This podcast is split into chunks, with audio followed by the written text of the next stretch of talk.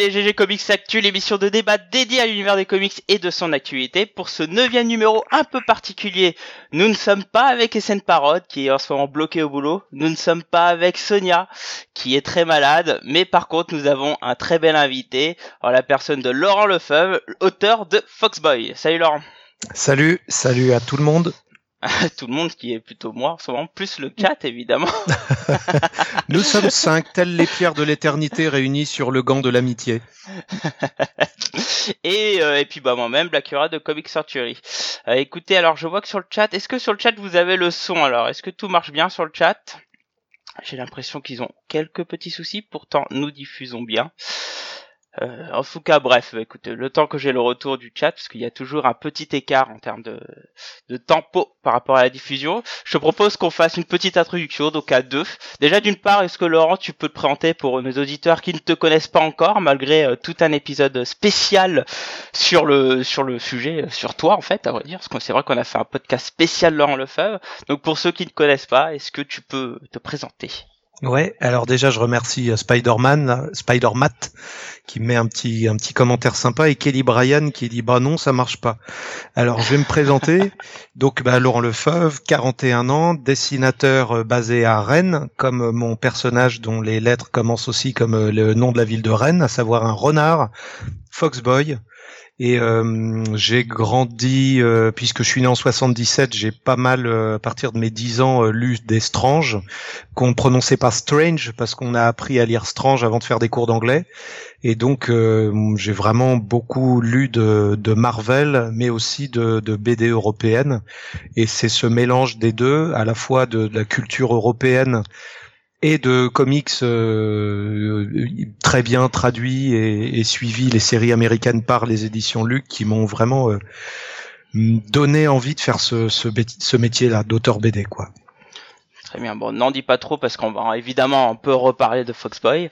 Mais écoute, euh, tradition et pour chez, chez, GG Comics Actu, on commence euh, toujours par nos dernières lectures ou autres, euh, ce qui est un peu très au comics.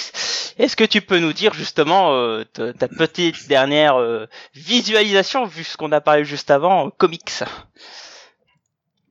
Ma dernière visualisation, tu veux dire mes dernières lectures? Lecture ou film, vu ce qu'on disait juste Alors, avant. Ouais, ouais. Alors ce que je, je te disais juste avant qu'on qu'on commence, c'est que je lis euh, finalement assez peu, je relis. Je repioche euh, souvent dans, dans, ma bibliothèque qui est juste derrière moi là.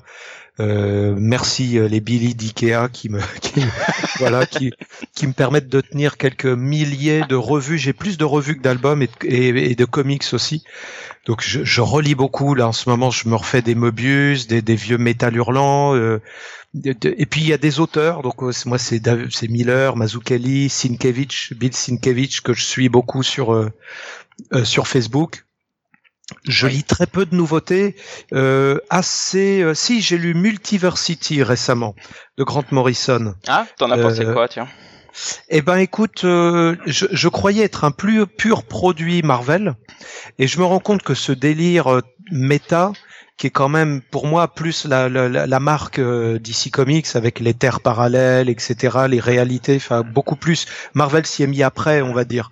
Mais euh, je, je, j'ai trouvé ça chouette voire très très chouette quand c'est des génies comme Frank Whiteley, où vraiment il y a une telle fusion euh, 1 plus 1 égale 4 euh, quand ils se mettent les deux ensemble, à Morrison et Whiteley. Ah bah oui, c'est euh, C'est vraiment euh, c'est stupéfiant quoi. C'était l'histoire qui reprenait entre guillemets Watchmen, c'est ça hein, sur Ouais, c'est ça exactement. Et puis il y a des tonnes de, de, de trouvailles, enfin c'est une leçon quasiment à toutes les pages. D'ailleurs, il l'a dit lui-même Whiteley qu'il avait rarement eu une telle exigence lui-même narrative en fait que dans cette histoire-là. Et ça, il l'a vraiment beaucoup quand il est avec Morrison, plus qu'avavec Millard. Moi, je n'ai pas été fou de, de Jupiter's Legacy, même si c'est super agréable, c'est du Millard, ça marche bien. Mais euh, la machine à être adaptée sur Netflix ou au cinéma me touche moins que quand les auteurs jouent vraiment avec les spécificités du médium bande dessinée. Et Grant Morrison, depuis Flex Mentalo et tous ces trucs-là, reste vraiment... À, pour moi, enfin voilà, c'est quelque part, c'est vers ça que j'ai envie d'aller euh, à long terme. Je l'ai acheté aussi pour ça, ce, ce multi. Euh, ce, Multiversity, c'est que il est dans les thèmes précisément dans lesquels je, je, je pose des jalons. Euh, c'est comme si moi j'en étais à Winter Soldier et que je vois déjà le endgame que j'ai envie de faire en fait. Voilà. Mm. Et, euh, et quand je vois ce que font euh, Quietly Morrison, de, moi à ma manière, hein, l'idée c'est pas de faire non plus pareil. Je vais pas faire 52 terres parallèles. Je sais que je suis ambitieux, mais enfin bon, il y a des limites à ce que peut faire l'homme tout seul. Euh, voilà, mais mes lectures récentes en kiosque, c'est ça.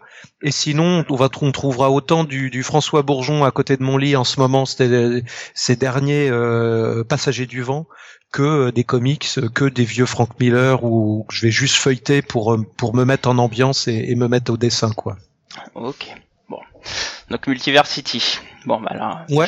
je te remercie. Bah, moi je l'ai lu à Multiversity, j'ai bien aimé, sauf que j'ai trouvé la fin euh, euh un peu rocher ou pas abouti. Enfin, j'étais un peu un peu perturbé par cette fin. Et en plus je trouve que bah, déjà je trouve que c'est vachement lié à, Final Crisis en fin de compte. Mais euh, j'ai l'impression qu'il manque un bout quoi. Et c'est peut-être le Multiversity 2 qui arrivera peut-être un jour hein, avec Grant Morrison on sait jamais. Mais bon euh, j'étais un peu euh, un peu pantois par la fin. J'étais un peu surpris quoi. Bon. Et il y a toujours aussi une frustration d'avoir des, des, dessinateurs très différents sur une même saga, parce que quand on passe, enfin c'est comme si on va au restaurant, se fait un libanais, il y a une quinzaine de mezzés, de plats, de machins, il y a un excellent cuistot 4 étoiles, et puis de temps en temps on trouve sur un arpète euh, qui est juste là en stage de troisième, euh, oh j'exagère, tout le monde est pro là-dedans, il n'y a pas de souci, mais il y en a qui nous font décoller du sol, euh, même Jim Lee, c'était intéressant parce qu'à la fin il y a quand même quelques compléments et on voit des crayonnés de Jim Lee et on se dit que quand on enlève l'ancrage et la couleur, c'est quand même méchamment puissant. Euh, je suis vraiment, je trouve qu'il est en roue libre depuis 20 ans. Euh, Jim Lee fait toujours un peu la même chose, les mêmes visages, tout ça. Je, j'ai été un très très grand fan, hein. euh, mais je trouve souvent que c'est quand même en roue libre ah bah, et de revoir des crayonnés de qu'il n'invente plus rien pour le coup. Hein. Bah ouais, mais du coup c'est bien d'avoir être un gars avec euh, avec Morrison. Moi j'aimerais qu'il change d'encreur. J'ai rien contre Scott Williams, mais j'aimerais le voir bosser avec euh, Klaus Johnson, qui était d'ailleurs l'idole de, de, de, Scott Williams. Scott Williams voulait être Klaus Johnson. C'était ça son but, et puis il est parti dans sa direction à lui, euh, beaucoup plus chargé, plein de petits traits partout, pas forcément de jeu avec les épaisseurs de contours, de traits. Là ça y est, je parle cuisine, je suis parti là. Euh, et, quand on voit le, seul boulot que Klaus Johnson a fait sur Jim Lee il y a 25 ans, c'était un numéro du Punisher, dans Punisher War Journal, et ça laisse vraiment euh, imaginer ce qu'aurait pu faire un, un Scott Williams qui se lâcherait un peu, quoi, qui, qui, qui picolerait quatre verres de, de tiponche avant de se mettre au boulot. Et, et quand on est un grand pro comme ça, ça lâche la main, le poignet, et on, et on a des choses beaucoup moins euh, de, de, trucs de joyer, quoi. On, on, se lâche vraiment, quoi. Hum, ah ouais, c'est intéressant. Ok, bah écoute, en tout cas, merci, je te remercie. Et on s'éloigne à nouveau. Bah, donc voilà, mes lectures récentes et modernes, ce serait Multiversity. Il y a pas mal de trucs qui me font de l'œil, là, j'avoue. Et puis, avoir vu Endgame, excellent. Jetez-vous dessus. Euh... Oh, il y a un mauvais son, zut, j'espère qu'on m'entend toujours. Non, non, non, non, t'entends très bien, t'inquiète pas. C'est bon euh, oui, Ah d'accord, j'entendais un espèce de son, euh, un son Skype euh, ou une tentative d'un univers parallèle d'un Grant Morrison qui voudrait faire étrangler avant que je de spoil des choses. Non, non, non, tout va bien, tout va bien. Mais oui, moi j'ai vu Endgame hier aussi, et effectivement, j'ai trouvé que c'était un très bon film. Moi j'ai été, euh, j'ai pas du tout été déçu. Alors évidemment, nous ne spoilerons rien. non, rien de, tout. J'aurais promis. Ouais, ouais. Nous sommes pas du tout de cet acabit. Par contre, euh, on, va en parler un peu 5 euh, minutes.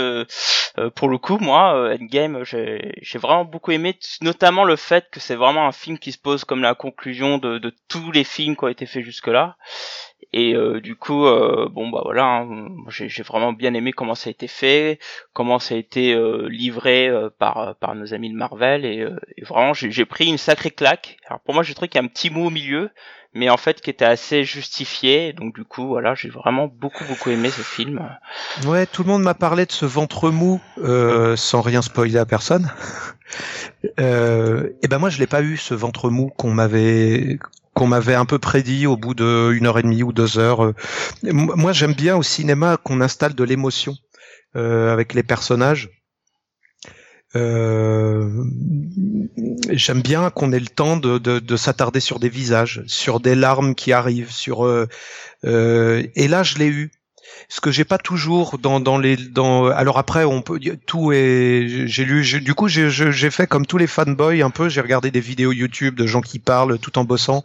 J'écoutais même même nos amis québécois des mystérieux étonnants. Là j'ai écouté ça pendant une heure et demie euh, à base de tabernacle. Pour parler de Thanos c'était c'était quelque chose. Mais euh, effectivement euh, ce que disait aussi euh, notre ami euh, avec Matt, euh, Chris Stuknicki, il disait c'était quand même rigolo. En 2008, on est quasiment personne savait qui était Iron Man quand on allait au cinéma, et là on se retrouve avec des gens qui courent d'un bout à l'autre de la ville parce qu'un cinéma est plein. Il y a, y a le père avec le GPS, le fiston avec le téléphone qui essaie de réserver. Enfin c'est c'est du grand délire quoi. Et surtout, c'est que moi je, je vais raccorder un tout petit peu avec Foxboy et, et mon parcours puisque c'est un peu le but de l'émission aussi. C'est qu'à la base, moi je suis vraiment un lecteur de de, séries où le héros est un justicier inscrit dans un quartier. Ce qui, ce qui résonne beaucoup avec mes choix de, de personnages, Foxboy étant un, super-héros avec des tout petits pouvoirs très proches de ceux de Daredevil, pour faire simple, d'essence exacerbée, un ado insupportable, arrogant, narcissique, un peu raciste sur les mais carrément même, allons-y. Et puis euh, c'est le justicier du pâté de maison, tout comme Daredevil euh, est l'ange de, de, Hell's Kitchen ou, ou, ou, Spider-Man euh, avec son Queens où il a grandi, etc. J'aime bien les personnages qui font exister un lieu plutôt que des trucs cosmiques. Euh, Jim Starlin, c'est pas mon truc, quoi. J'ai ah jamais, euh, j'ai jamais kiffé euh, Warlock, machin, tout ce truc où on mélange la mort, le tribunal vivant. Reed Richards, veux-tu des rillettes, en prends-tu, vas-y, en voilà, tout est mélangé.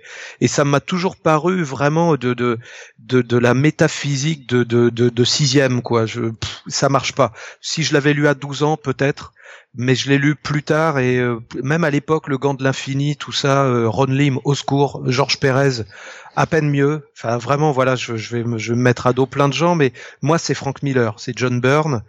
C'est ce qu'il y a de plus cosmique dans mes lectures c'est les quatre fantastiques euh, moi, ce ah que j'aime, c'est les, les X-Men, c'est les, les, les, militants politiques, un peu très théâtre en fin de compte. Quoi, oui, parce que j'aime moi que le fantastique euh, euh parte du réel. J'aime, j'aime pas trop les trucs d'heroic fantasy où il y a trois soleils, deux lunes, tout est possible et à la limite ça me parle pas. Euh, Tolkien est une exception à lui tout seul, de toute façon.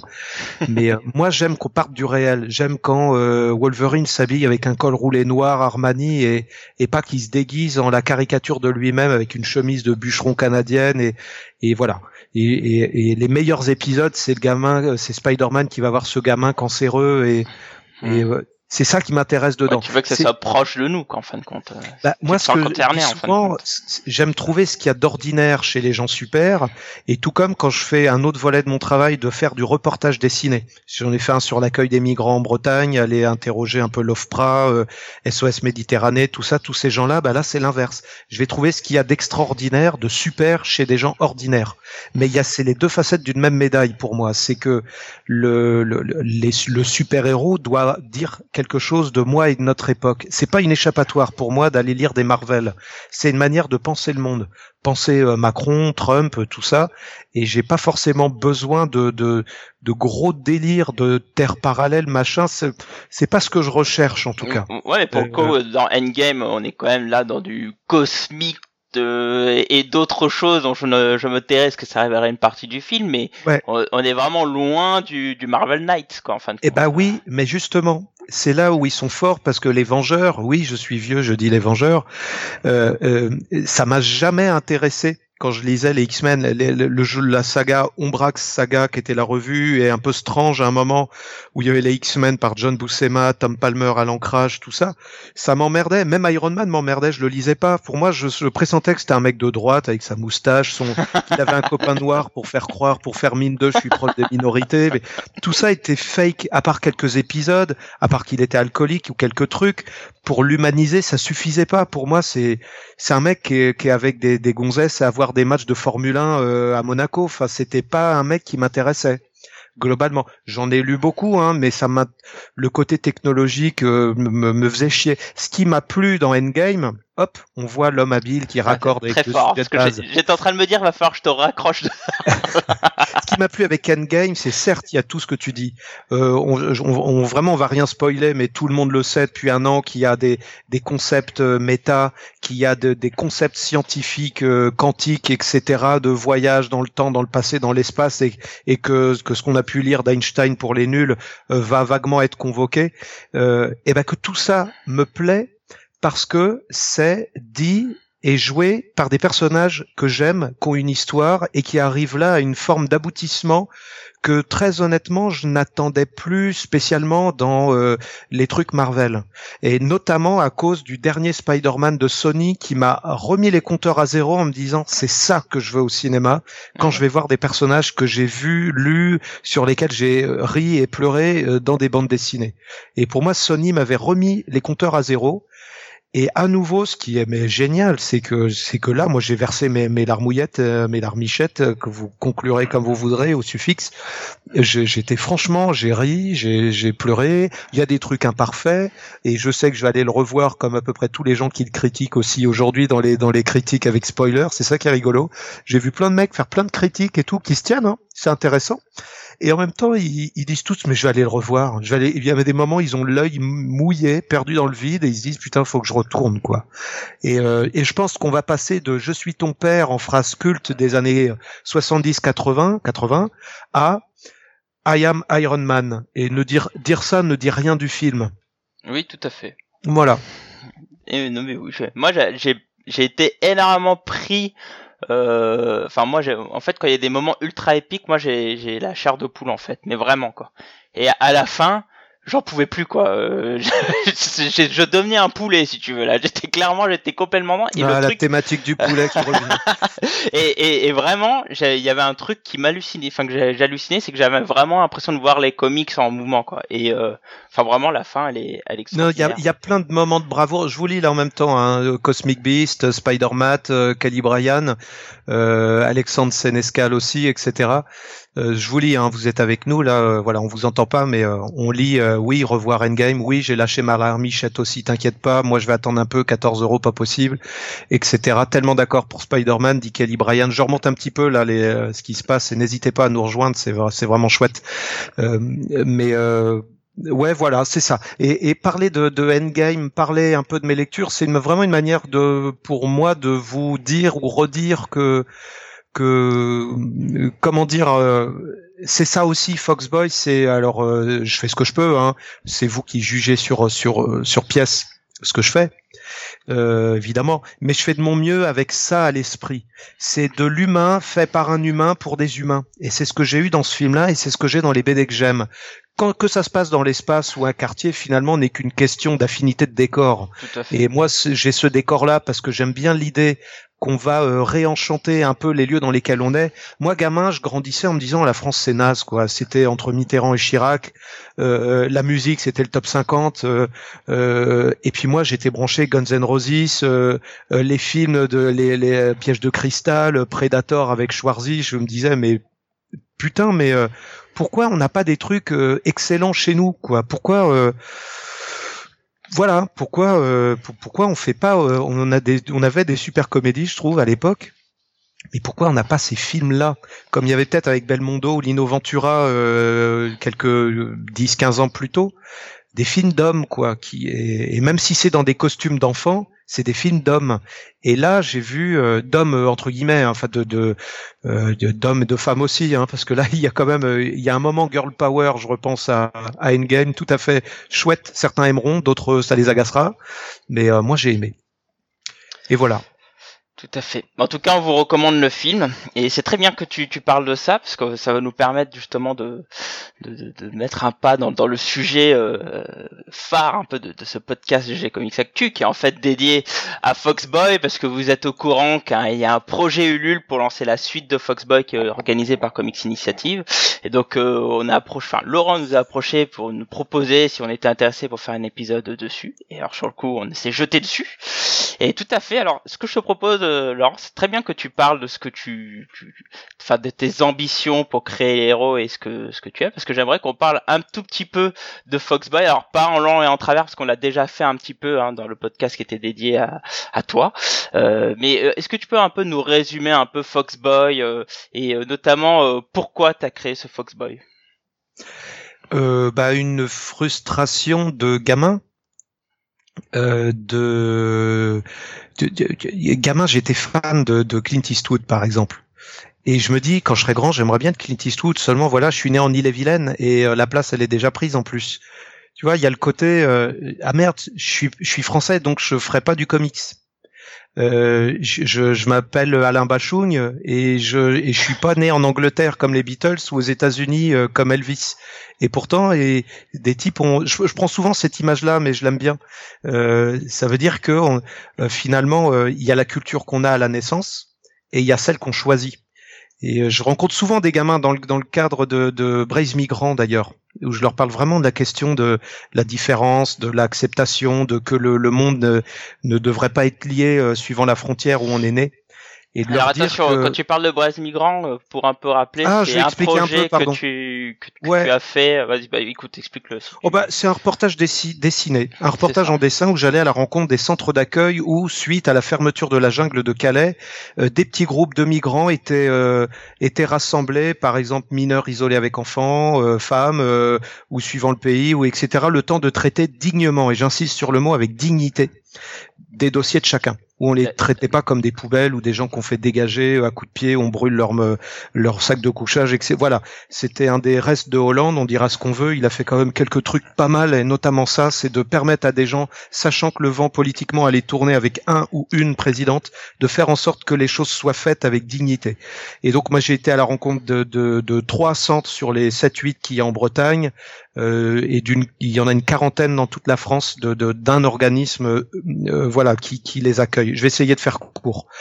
Et, euh, et souvent, je parle aux gamins, je, je, leur explique mon parcours en disant que moi, j'ai grandi comme disait un ancien, un ex-président, celui qui donnait des coups d'épaule, que, que quand on, euh, il disait que quand on arrive en France, il faut accepter que nos ancêtres étaient gaulois.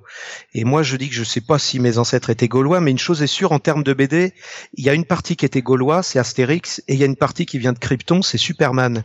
Et nom de Dieu, au nom de quoi je devrais choisir?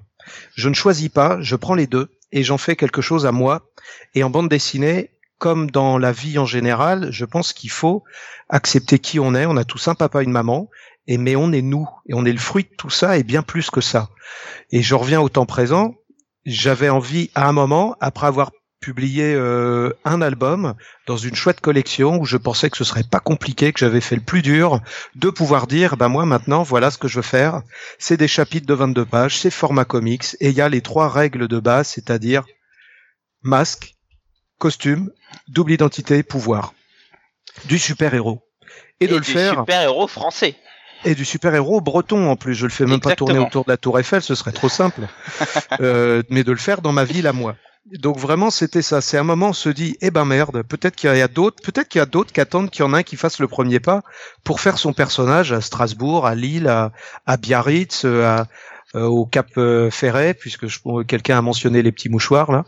Euh, voilà mais que, que en fait on n'a pas besoin que d'avaler de la mort de, du Queens, de, de, la Statue de la Liberté ou de Gotham pour imaginer des choses et que voilà, il faut euh, pourquoi pas se lancer puis puis il y a que celui qui fait pas et qui se plante pas. Comme dit Homer Simpson, c'est pour ça qu'il y a des gommes au bout des crayons, on a le droit de se tromper. Donc voilà, on essaye et puis on voit bien ce que les gens, si ça leur plaît ou pas, s'ils mettent le pouce en haut ou le pouce en bas. Mais en attendant, je me suis dit allez, faut faut, faut, faut essayer de trouver un moyen quoi.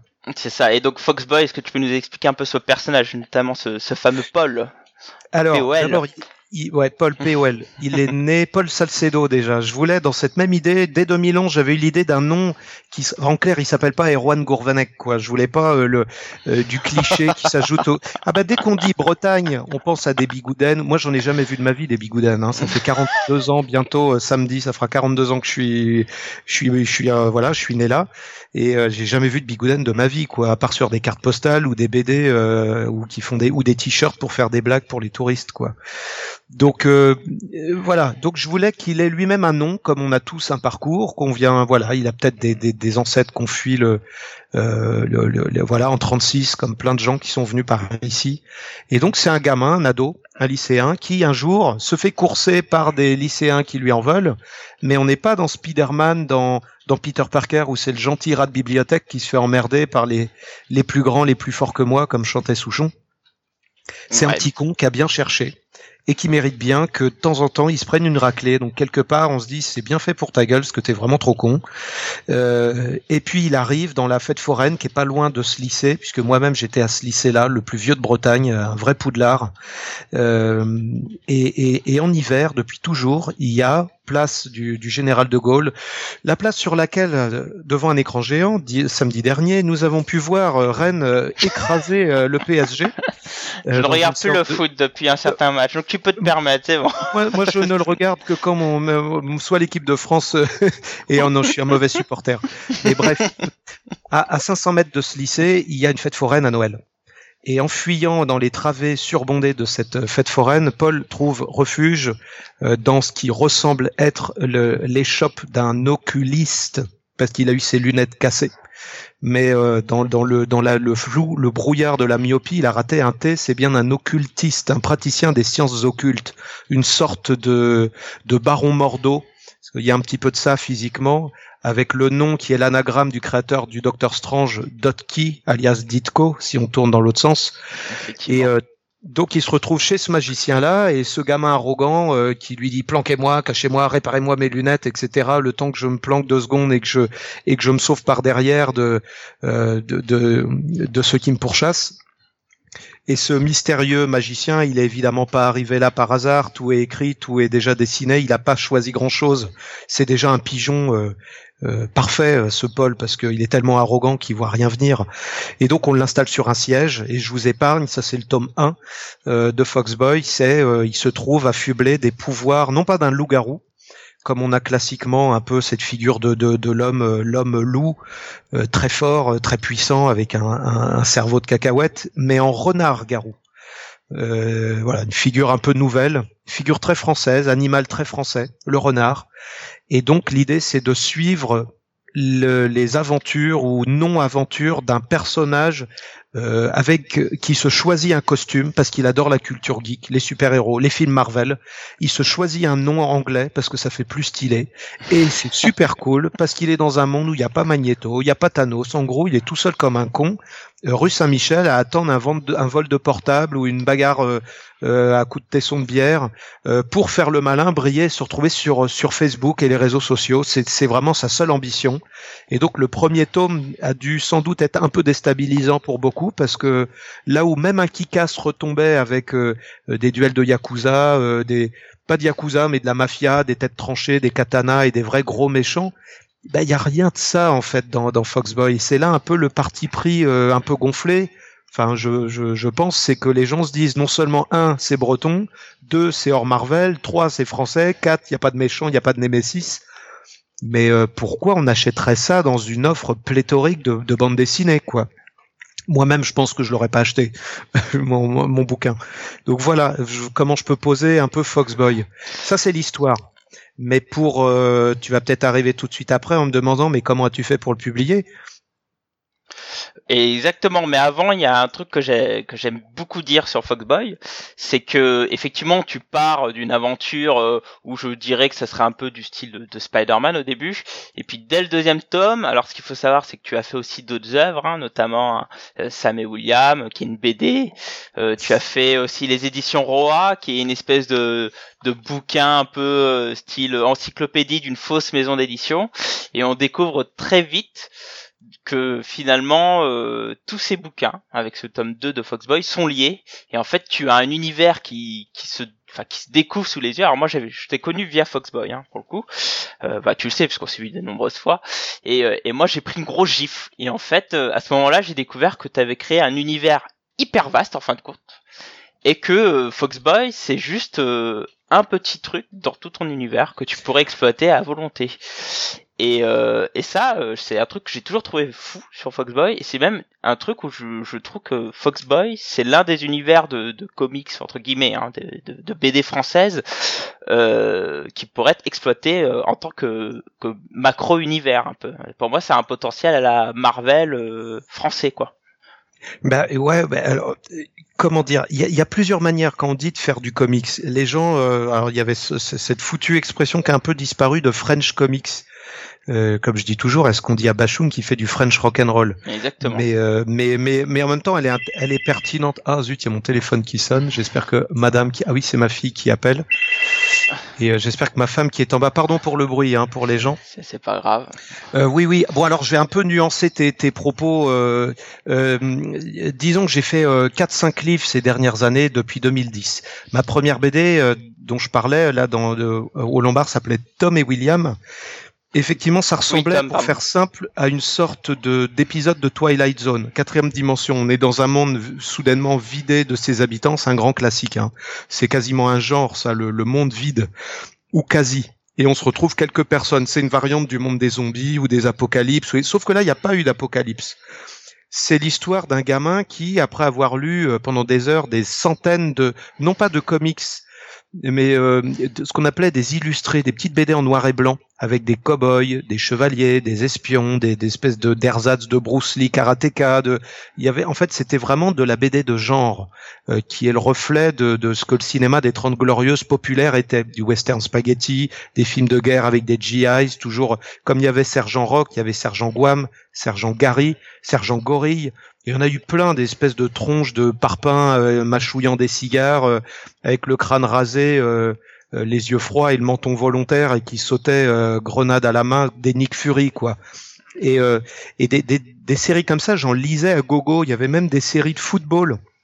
Moi qui jamais rien eu à fiche du sport, il y avait des séries sur le foot anglaises passionnantes. Bref, toutes ces petites séries-là, ce gamin-là les lit dans ma bande dessinée. Et dans ce monde post-apocalyptique, il a un secret c'est que lui, tel Aladdin et, sa lampe, peut nommer à haute voix parmi une liste de dix noms un chevalier, un cow-boy, un super-héros, un espion, un karatéka, un gorille géant venu de l'espace, etc. Et le temps est une seule fois seulement, il peut les faire venir et ils lui obéissent. Sauf que, en appelant le gentil, il appelle le Némésis. Et à la différence des BD, où le, méchant, le gentil, pardon, gagne éternellement sans euh, vertèbre tassée, euh, hernie discale ou genou déboîté, et ben en fait, une fois sur deux, le méchant meurt et petit à petit, la liste diminue, on passe de 10, 8, 4, 2, 1. Et qu'est-ce qui se passera quand il y aura plus de héros et super-héros et qui sera seul avec deux trois adultes tout à fait normaux sans pouvoir, à la merci de behemoths géants dignes d'ennemis de Godzilla, de, de nazis, de, de hordes d'indiens euh, assoiffés de sang, etc. Et ça, c'était le premier livre, mais il a installé, c'est un peu le Big Bang de mon univers en fait. C'est à partir de là où j'ai instauré les éditions Roy, un faux blog que j'ai mis en place deux ans avant où, sous une fausse identité, je me suis amusé pendant deux ans toutes les semaines à alimenter avec une fausse couverture, mais plus vrai que nature, avec des faux prix en anciens francs, des fausses planches, des, des faux arrachés, des, des, des agrafes rouillées, tout ça sur Photoshop. En parallèle de la BD, j'ai préparé en amont des fiches sur Wikipédia aussi. Sur Wikipédia, on pouvait taper les noms de Gorak, Sergent Gachek, Chin Chong, SOS 117, etc. Et j'ai, j'ai nourri avec des anecdotes. T'avais un OSS 117 Il y avait SOS 117. Ah je le disais. SOS 117, tout, tout est là. Parce qu'à l'époque, quand il y avait James Bond, il y avait Face d'Ange. Euh, bah oui, à l'époque, il y avait Le Saint. Euh, le Saint avec Roger Moore, qui allait devenir euh, James Bond 007. Donc on avait euh, Face d'Ange qui était écrit par euh, un type, je sais plus, enfin bref, le tout sentait l'ersatz comme les, les sous-Tarzans qu'on appelait des Tarzanides. Il y avait Zambla, Yataka, Kalar. Aki, non, Hakim, Hakim, ouais, oui, complètement. Ouais, Hakim, Hakim ouais. qui, était, qui, était, vraiment une star. moi, combien de gens j'ai connu après qui étaient d'origine marocaine, algérienne, je disais, mais Hakim, c'est moi, Hakim. Enfin, ils étaient trop fiers, comme ceux qui s'appellent Shérif, parce que ça leur faisait penser à des héros de western, quoi. Et Hakim, c'était des noms de héros, de cow-boys et d'hommes de la jungle. Alors qu'à la base, c'est plutôt l'impérialisme blanc, enfin Tarzan dans le genre, il se pose là, quoi. Et donc, bref, je jouais un peu avec tout ça, mais l'idée, c'était de poser le principe d'un univers partagé, entièrement fictif, breton, qui s'appelle les, les éditions Roi, R-O-A, et dont Foxboy tire ses pouvoirs. C'est comme si un gamin tirait ses pouvoirs d'un personnage né dans l'univers Marvel et que euh, ces personnages mystiques qui peuvent passer d'une dimension à l'autre. On passe, c'est pour ça que je parlais du Baron Mordo ou de ou du Docteur Strange. Du coup, ils auraient pris conscience que toute cette histoire, tout cet univers qui n'a aucun sens dans lequel ils gagnent éternellement, il y a un truc, il y a forcément des scénaristes qui prennent possession d'eux. C'est un peu ce qu'a fait Grant Morrison avec une de ses 52 terres, c'est notre monde à nous.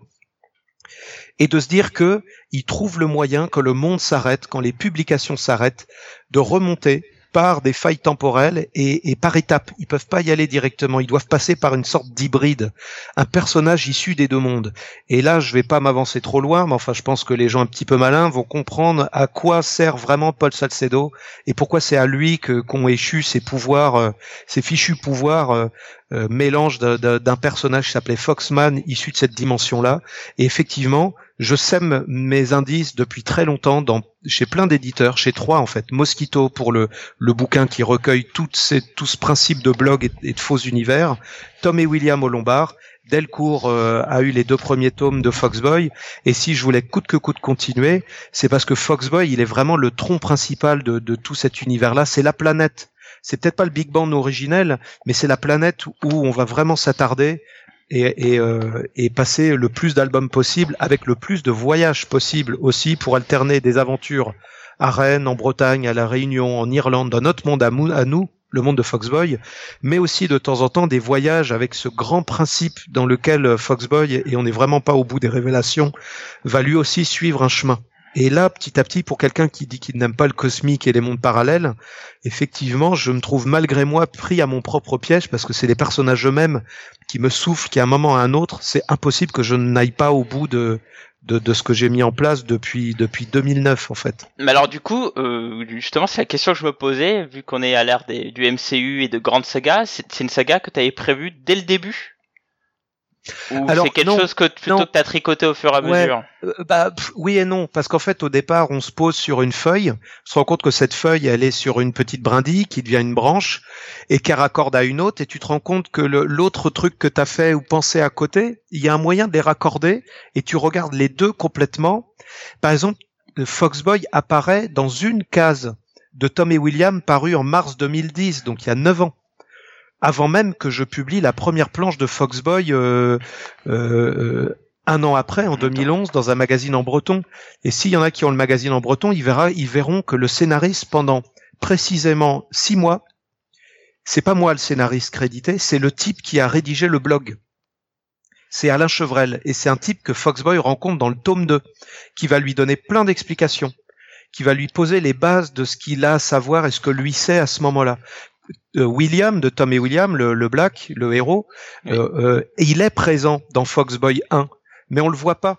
si on le voit à un moment nommément, mais il y a un autre moment très important où il est et on ne le voit que parce qu'il le dit lui-même au héros et on reprend le tome 1 et dans une case très précise où il n'était pas nommément expliqué, il parlait pas, il n'était pas, il n'interagissait pas. On voit que oui, il était bien là à ce moment-là, mais il arrivait juste trop tard pour interagir. Donc tous ces trucs-là, ce sont à la fois, je les ai pas pensés dès le début, mais ils se sont très très très vite mis en place à base de tableaux, euh, de grilles, de, de frises, euh, pour euh, que le, le, moi je veux que j'ai horreur du, du côté ah c'était mon double maléfique ou mon jumeau ou etc. Ces trucs sortis du chapeau pour expliquer les carences de scénariste, c'est un truc pour moi, c'est juste inacceptable, quoi.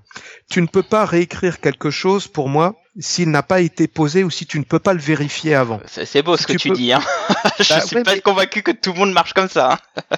bah oui, mais ceci dit, vous n'êtes pas dupes, les lecteurs. Vous n'êtes ah bah pas dupes.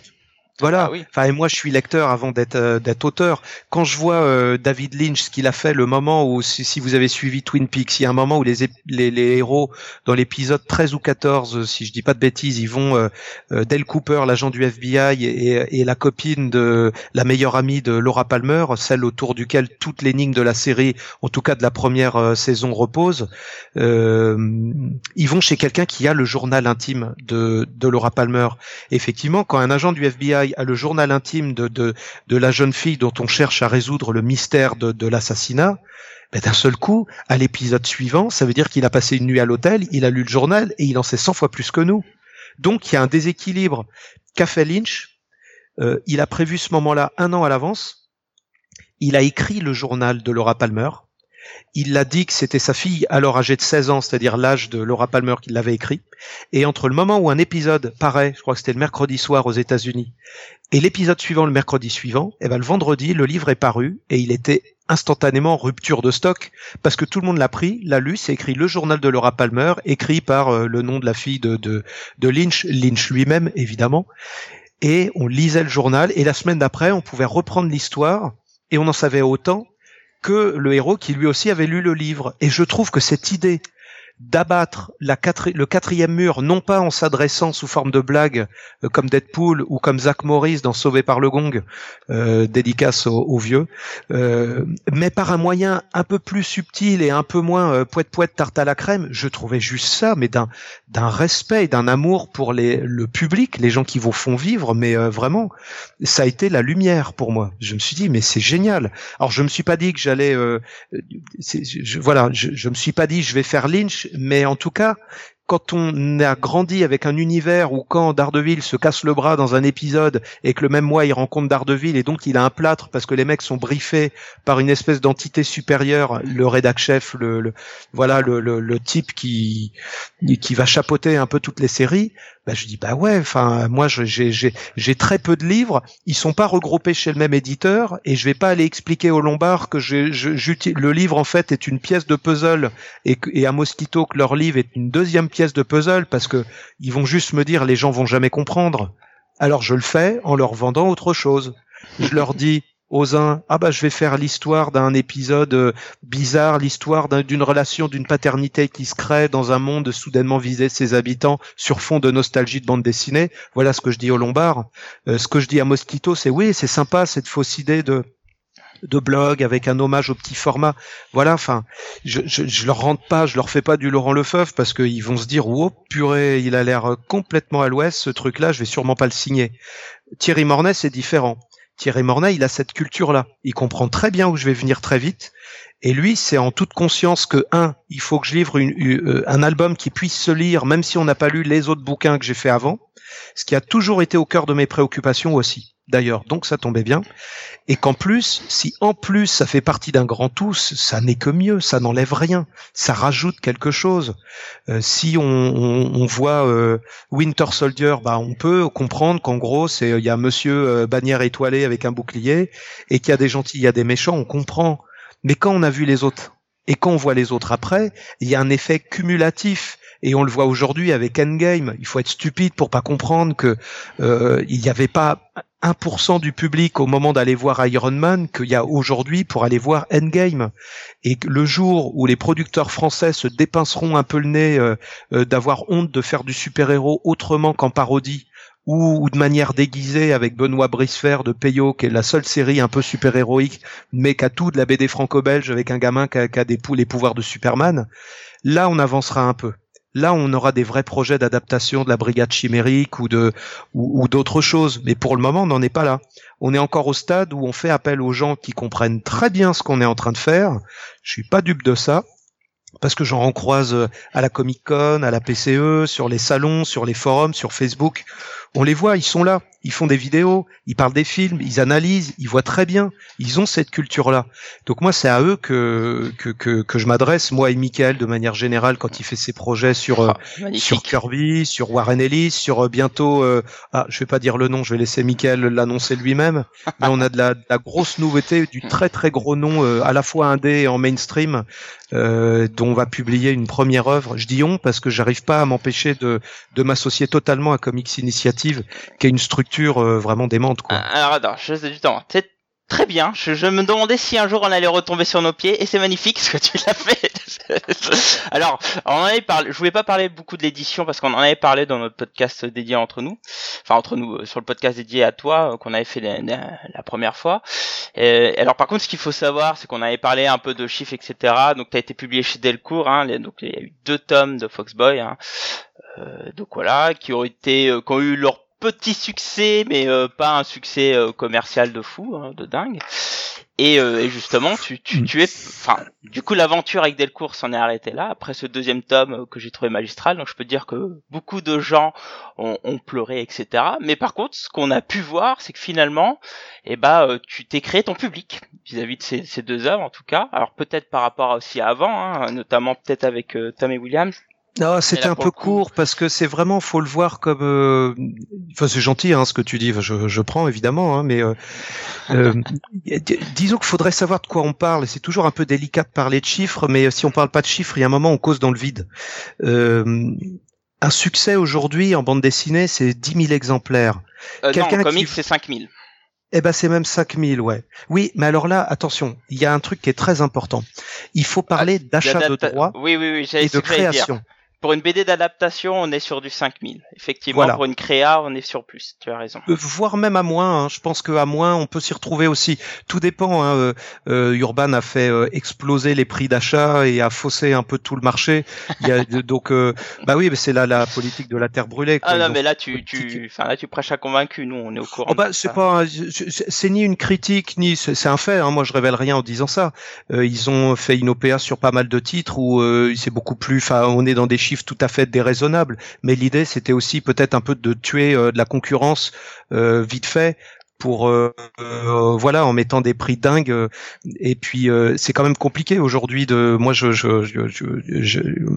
j'admire à la fois le boulot éditorial hein, je c'est pas du tout une critique là-dessus mais effectivement on perd un peu le sens des mesures quand on fait de la création bah, même si je suis plutôt rapide je, je et je bosse tout seul pour cause aussi hein. déjà je suis un maniaque j'ai du mal à lâcher le bébé vous aurez du mal à habiller mon fils et, euh, et, à, gérer sa vie si je suis pas derrière. Donc bah voilà, mes créations en BD c'est un peu pareil. Donc je fais le dessin, l'ancrage, le lettrage, la couleur et j'aurais un peu de mal à lâcher le truc. Mais tout simplement c'est que j'arriverais pas à payer quelqu'un.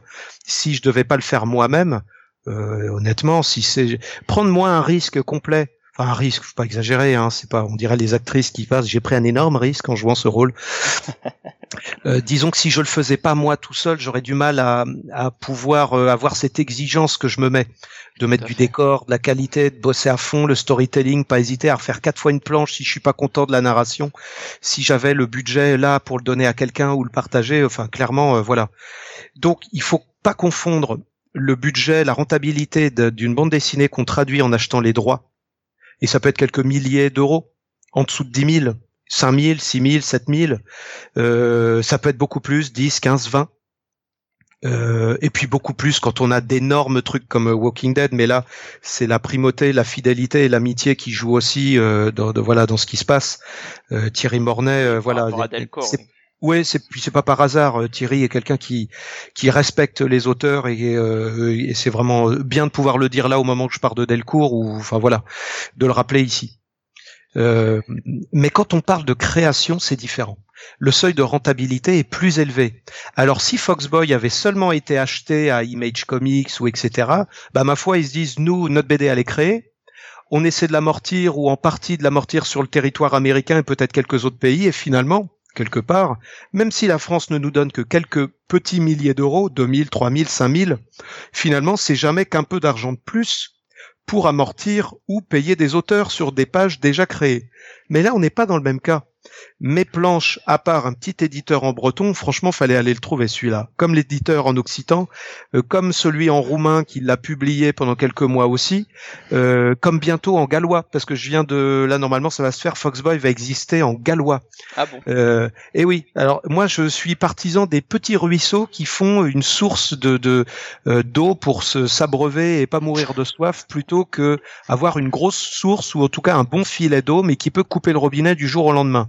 Donc en, recouvrant les droits de mon personnage, ce qui m'intéresse, et c'est là une autre manière de faire de la BD à l'américaine pour moi, parce que je pense à Will Eisner, je pense à Mignola ou à Frank Miller ou à Watterson avec Calvin et Hobbes, c'est de je crée une histoire, je garde les droits de ma série, même si au début j'ai rien et je mange un petit peu des patates et puis et des patates aussi parce que mes parents ont un jardin euh, et j'ai une femme qui a la chance d'avoir un vrai métier, ce qui est pas voilà une chance que tout le monde peut avoir. Moi j'ai pu me permettre cette folie là de se dire continuons, continuons, avançons, trouvons des débouchés. J'ai eu la chance d'avoir le magazine PIF à un moment qui m'a payé très correctement des pages mieux que j'avais pas été payé depuis le Lombard, qui m'a permis d'avancer des récits et de les mettre de côté et de mettre de côté et de se dire un moment, cette base de lecteurs fidèles qui, qui me suit quand même, que je et je veux vraiment pas me foutre d'eux parce que sans eux, bah, je peux retourner à l'usine où j'étais ailleurs.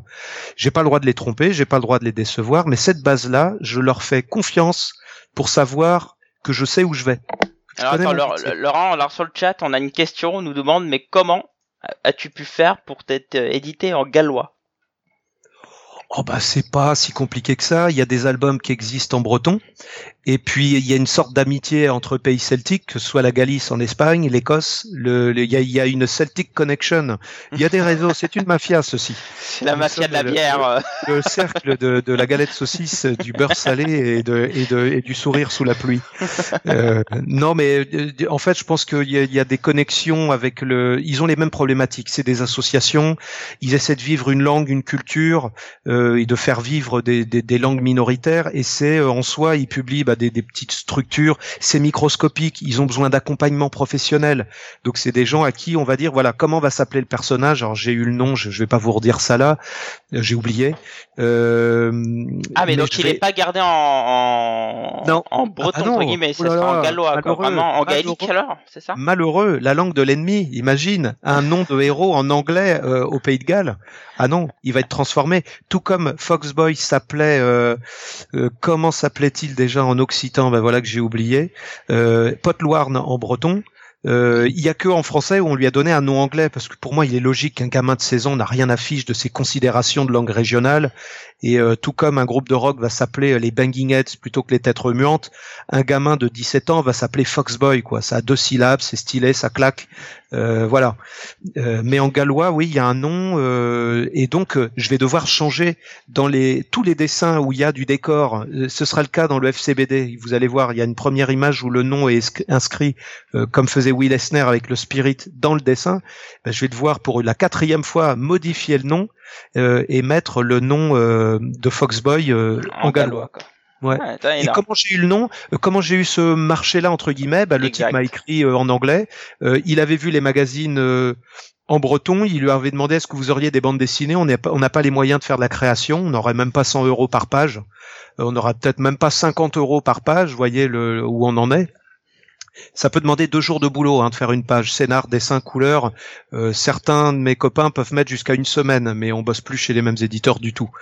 Euh, moi, ce que j'aime chez les comics, c'est d'aller vite, d'être à l'heure et d'être le meilleur possible, suivant l'adage que m'a dit Klaus Johnson be good, be kind, be on time.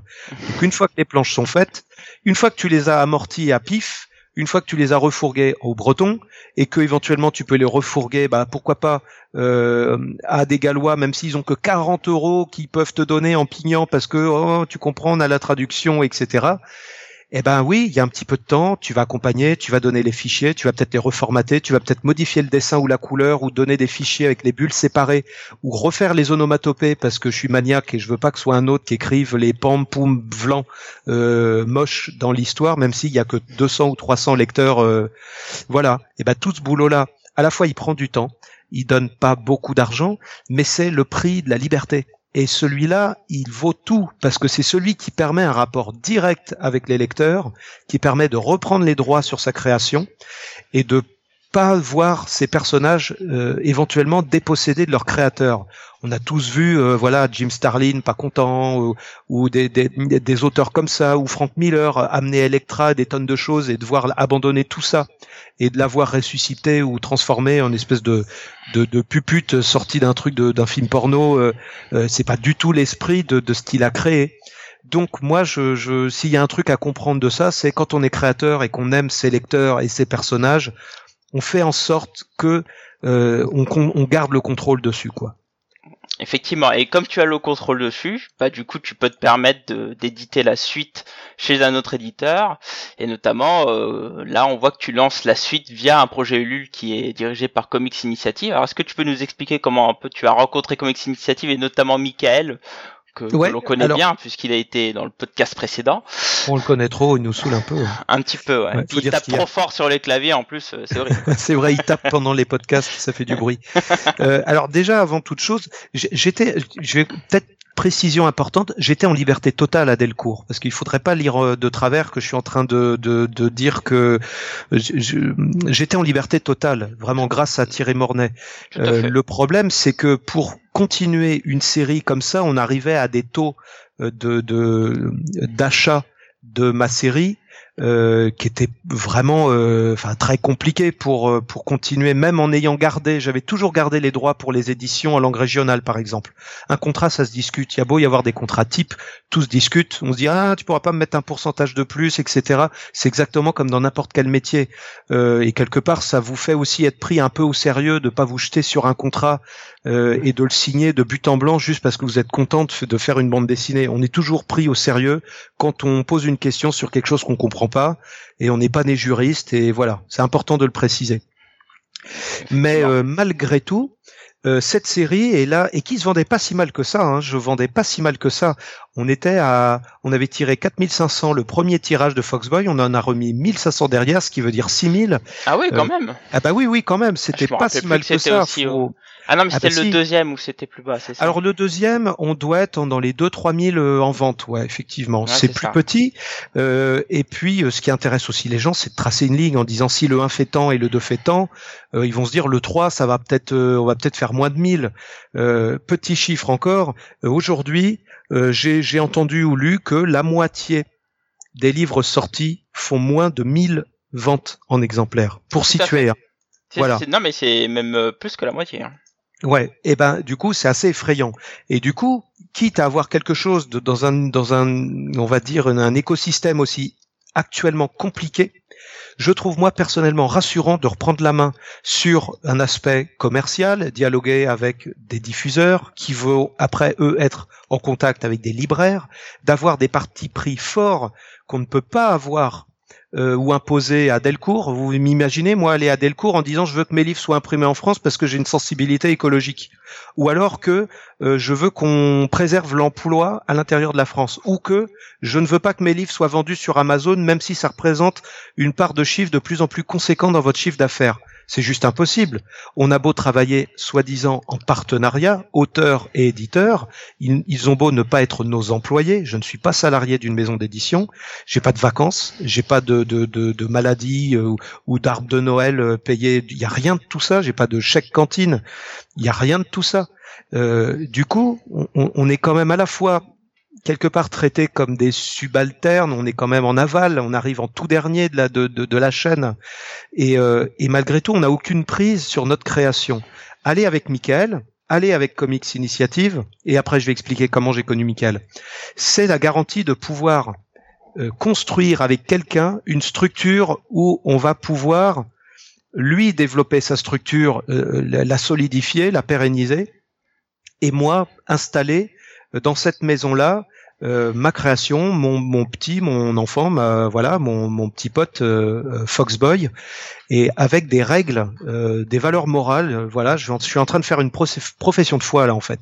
Je suis en train de vous dire qu'avec Michael, on a d'abord parlé de, de valeurs, de pas d'Amazon, de que c'est pas acceptable de se dire aujourd'hui que c'est imprimé en Roumanie, que qu'une couverture est faite en Tchéquie, que l'intérieur est imprimé en Italie, que le tout soit rassemblé en Roumanie. J'ai rien contre tous ces pays, chacun doit travailler. Mais il y a des gens qui, qui ici jouent le jeu de payer des charges, de vivre, d'exister, de préserver de l'emploi, de faire moins de déplacements. Vous imaginez les camions, je vous parle même pas de la Chine. Euh, il faut que ça fasse sens. Quand on parle de valeurs avec des personnages, des super-héros.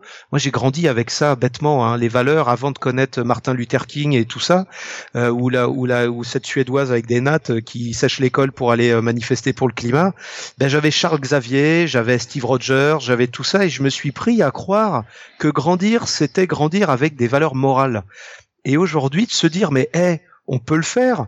On a la plus grande richesse, on a notre cerveau et on a nos dix doigts et on a des gens derrière nous et on a des nouveaux outils que sont les réseaux sociaux et des, plateformes de financement. Bon sang, je suis sûr qu'à nous tous, on peut faire quelque chose. On peut essayer tenter le truc. Chiche, allons-y. C'est là-dessus que ça a commencé. C'est vraiment là-dessus. Le reste, honnêtement, on n'a jamais fait un contrat avec Michael. On n'a rien. On a juste Euh, on se pose des questions de temps en temps au fait comment on fait si ça, tiens, on va le réinjecter dans le livre, tiens, on va mettre plus de pages, tiens, fais un devis, etc. Qu'est-ce qu'on peut payer de plus? On va offrir ça de plus au lecteur. Là, on peut, on est vraiment dans un investissement où on construit quelque chose et on est assez content que des, des auteurs commencent à s'intéresser à ce qu'on fait. Euh, c'était le cas, les premiers, c'était Aurélien Ducoudray, qui est un, un auteur euh, qui a fait une quarantaine d'albums en dix ans, un ancien reporter, euh, puis voilà, qui est quand même assez bien installé. On a fait un premier projet, Namta. Euh, puis il y en a plein d'autres. Il y a de l'achat de droit avec Kirby. Euh, j'ai parlé de Warren Ellis. Il y a d'autres dont je me suis bien abstenu de dire le nom, mais ça va venir très vite. Il y a Women's Comics qui était un pari de dingue. Moi, alors justement, moi, il y a quelque chose qui me qui me tue le pin, parce que effectivement, tu parles. Alors je sais que tu es, très ami avec Michael et tout, etc. Mais maintenant, tu fais partie de la structure ou pas? Alors, je tiens assez fortement à ce que ce soit pas le cas euh, j'aime bien dans Flic glacial que hum, que, que, quand Alexis est mort, qui était un dessinateur, qui était un très très grand copain de Gottlieb, euh, moi quand j'ai vu euh, Notre-Dame brûler, j'ai pensé en premier dans, dans, dans ma, mon panthéon pop à la version qu'ils avaient fait ensemble, hyper drôle, la parodie du bossu de Notre-Dame. Ce type Alexis est mort à 31 ans, je crois, en 78. C'était un génie ce mec-là. Et depuis, il n'y a pas un numéro de Flic glacial paru depuis, où c'est pas écrit dans l'ours au début, c'est-à-dire ce truc où on a rédacteur en chef, etc., comptable, secrétaire, où c'est pas mis Alexis, directeur de conscience. Et ça, ça me touche ces trucs-là. ça fait plus de 40 ans maintenant. Et, euh, et comment dire, moi j'aime bien l'idée de ne pas, si Michael a une envie, par exemple Women's Comics, mettons j'ai la moitié de mes parts, j'ai mis de l'argent dedans, euh, j'ai des parts, et c'est une boîte et j'ai pas envie d'être celui qui va dire à Michael je le sens pas ton truc de fille euh, euh, délurée euh, lesbienne pas bien dessinée machin je le sens pas ça va pas les gens vont pas comprendre vont pas aimer. Et par exemple c'est pas vrai en réalité je l'ai toujours j'ai admiré le panache avec lequel Michael a eu cette idée là de, de, de, se dire, tout le monde parle de Trina Robin. Enfin, il y a plein de gens qui la citent, c'est une personnalité vraiment importante. Et personne dans les vrais éditeurs, entre guillemets, ne l'a fait. Et j'aime ce panache-là. Et moi, je veux pas être l'associé qui va dire, on a 50-50, t'es sûr. Il a pas à se justifier auprès de moi. Je veux rester l'auteur qui crée, qui gère un peu euh, voilà tous ces à côté que je vous ai dit qui prend énormément de temps les droits les trucs les les machins qui peut permettre qu'avec une toute petite somme je vais permettre à une petite structure de le faire exister qui est du comics fait en France, publié en gallois ou en breton ou en roumanie. Mais bon Dieu, c'est génial. Je trouve, je trouve l'idée géniale et ça me plaît autant que de savoir que j'ai un quatrième album à Delcourt. Ça m'excite plus. Et j'aimerais même le retour du kiosque à un moment ou à un autre. C'est un truc que j'ai en tête, tout comme en ce moment, on ah. travaille à la trading card. Un, un vrai magazine de qualité où il n'y a pas une série qui serait le bouche-trou d'un autre ou un truc pour remplir les pages. Sans doute un trimestriel, un truc. Et avec Mickaël, le truc, c'est qu'il y a aucune censure. Il n'y a aucun projet où on se dit non, on le fera pas. On se dit juste si on a envie, on va attendre, on va voir si on trouve les moyens, c'est-à-dire les gens, si on arrive à les convaincre, à nous de faire le reste. Donnez-nous le carburant, nous on va conduire. On va piloter, on va essayer de vous faire voir des jolis paysages. Et c'est ça que j'aime bien. Si je m'associe à Comics Initiative, j'ai peur de sortir peut-être sans doute comme un moment et il est arrivé à Jim Lee quand il est vraiment trop rentré dans la structure d'ici après Wildstorm et tout ça et on sent qu'à un moment l'envie de redessiner est revenue. Ouais, t'as peur d'être prisonnier d'un rôle que bah, mais ça de temps, quoi. Ça prend déjà tellement de temps quand on ne l'est pas et qu'on s'occupe des à côté. Il y a pas, là, vous allez voir, j'ai le Free Comic Book Day dans les mains pendant que je vous parle. Vous allez voir toute mon architecture, mes timelines de, de des éditions Roi, les univers parallèles, tout ça est déjà dedans. Euh, c'est déjà, euh, on met des choses, mais il n'y a pas un logo, euh, il y, a, y a quasiment pas un centimètre carré de ce truc-là que j'ai pas fait. Il y a des offres spéciales FCBD, on a fait, on a pensé des trucs, c'est des vrais stratagèmes à la, à la Amélie Poulain là qu'on a mis en place depuis janvier. On s'amuse, on s'amuse. Mais si je suis à la fois le, le clown, le fou, euh, le, le, le, bouffon de Michael et que je suis en même temps l'actionnaire, il y a un moment, il y a, il y a un truc qui va, euh, qui va s'opposer. Ouais, tu penses qu'il y aura une espèce de conflit d'intérêts étrange, quoi. Oui, oui, parce que c'est humain. C'est humain qui à un moment s'inquiète en se disant oh là là, est-ce qu'il faudrait pas s'agir un petit peu et tout ça. Et comme Michael, lui, il a pas besoin de ça, il est déjà les deux dans la tête. Il est, euh, c'est un bosseur. Il a, il, voilà, il, il a les qualités que j'ai pas. Je pense que j'en ai quelques-unes qu'il a pas. Enfin, dans le côté dessin et tout ça. Et côté com, on se retrouve pas mal. Je pense qu'on est tous les deux pas mal dans la com. Et puis, on, et puis on est vachement rassuré parce qu'on s'appuie sur des, des lecteurs et non pas des stratégies éditoriales où on sait qu'un jour t'es le meilleur et le lendemain euh, voilà, euh, on répond pas à tes mails, quoi. En gros, euh, pour faire simple, c'est un peu ça quand même l'édition. Et je mets vraiment à part une fois de plus Thierry Mornay qui est quasiment un, un ovni là-dedans. Alors justement, tu as lancé le, projet sur Ulule, hein, donc il y, a, il y a combien de temps? Il y a une semaine, c'est ça? Euh, peut-être un peu plus, deux, semaines, je crois, oui, deux, semaines. donc vous êtes déjà, donc c'est déjà un beau succès, hein, ça fait 215%. Alors on se rappelle que tu, tu ce n'est pas ton premier projet chez Comics Initiative, puisque tu avais lancé euh, euh, un artbook chez eux qui était un, un énorme succès. Alors j'ai des questions sur le chat, c'est pour ça que je te parle de ça. On me demande si t'en feras un deuxième. Alors euh, honnêtement, j'ai de quoi en faire euh, parce que de, du coup, pendant le, le, le hardbook, j'ai fait beaucoup de commissions. D'ailleurs, quasiment tout l'argent a été réinvesti dans le bouquin.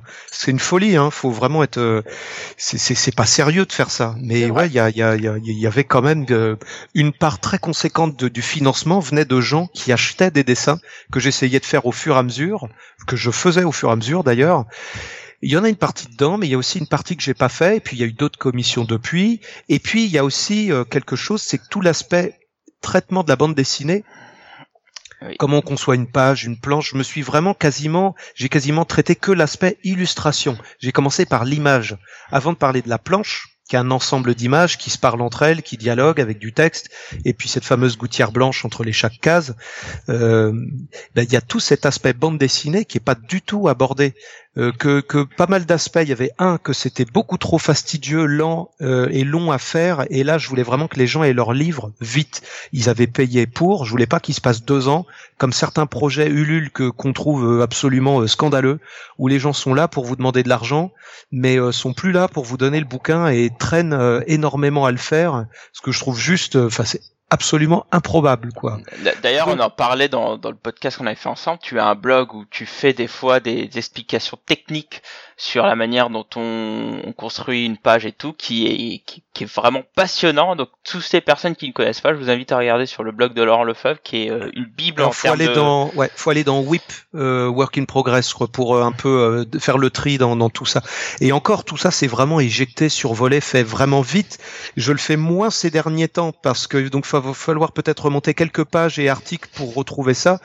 Tout bonnement pour des questions de temps. Là, vraiment, je suis à un stade où je suis, c'est un petit peu optimal quoi. Je, je, je, je voilà, il y a je, il y a très très peu de week-ends où je suis pas euh, au moins 5 à 8 heures par jour euh, derrière l'ordinateur. J'en profiter pour mettre le lien dans le chat parce que sur le chat, il y en a qui ne connaissaient pas ton blog. Voilà.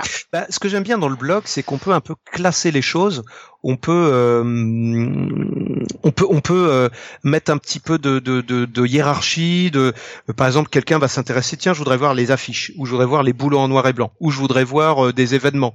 Ou, donc c'est classé par thématique ou juste les bouquins ou comment il fait des couvertures ou du voilà. Donc il y a un peu tout. Des fois vous allez voir il y a de la pure com quoi du genre merci les gens c'est trop sympa de 100% lol MDR il y a des fois ce côté là et puis, mais un blog, ce que j'aime bien, c'est qu'on peut prendre le temps de poser plusieurs images, dérouler un propos, un article, tandis que Facebook, on est écrasé sur le, le, rouleau du, de, bah voilà, de, de, de, la nouveauté de ce qui passe du moment, quoi. Alors du coup, si je comprends bien, tu serais peut-être intéressé par un jour, pas tout de suite, créer un autre sketchbook, mais plutôt sur le, la création de BD en fin de compte. Alors, d'une part, oui, et deuxièmement, pour mettre euh, d'autres commissions, parce oui, que tout à fait. Ouais, d'autres comédies. En fait, oui, j'aimerais en faire un. La réponse est oui.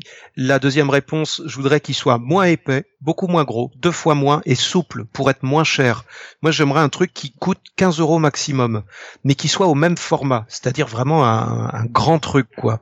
Euh, parce que j'aime bien ces feuilles sur fond noir. Et puis j'ai fait quelques-uns. Là, je, pense à des balrogs euh, pour Tolkien avec du, décor sur le pont de Kazakh Doom. J'ai fait des face à face Batman, Foxboy en essayant de jouer le jeu du super réalisme Il y a vraiment, je suis dans une phase où j'ai envie de faire moins et de faire mieux, passer plus de temps sur mes dessins plutôt que que l'espèce de, machine où allez, vas-y, Laurent, on va mettre une pièce dans la machine, fais-nous un dessin et finalement finir par tourner un peu en rond et pas beaucoup progresser et pas étonner les gens. Donc j'ai cette envie de prendre plus de temps. Donc s'il y a un autre bouquin, il faut que les gens se disent c'est pas euh, atelier workshop bis, mais plutôt euh, étape 2 quoi, version 2.0. Allez, maintenant on a fait ça, c'est bon, c'est fait. Maintenant on va essayer de faire mieux. C'est vraiment l'envie de monter en gamme quoi. Bon, J'espère que ça satisfera le chat. Apparemment, oui. Bah, j'aimerais bien que ce soit pas tout de suite. On va pas en faire un tous les ans. et puis, il n'y a pas écrit Arthur Adams ou Bill Sienkiewicz. Eux, ils peuvent faire un artbook tous les ans. Et c'est sublime. Arthur Adams, il se cantonne un petit peu à faire des couvertures. Et pour notre plus grand bonheur, enfin, c'est le mien en tout cas, personnellement. Ah, pareil. Je les trouve un peu chers, euh, leurs bouquins, hein. souvent surtout ceux de Sienkiewicz. Il fait des portraits incroyables chaque fois que quelqu'un de connu casse sa pipe. Mais et je trouve que les, les, les, les, sketch, les, les bouquins qui sortent sont cher et décevant dans ce qu'il met dedans.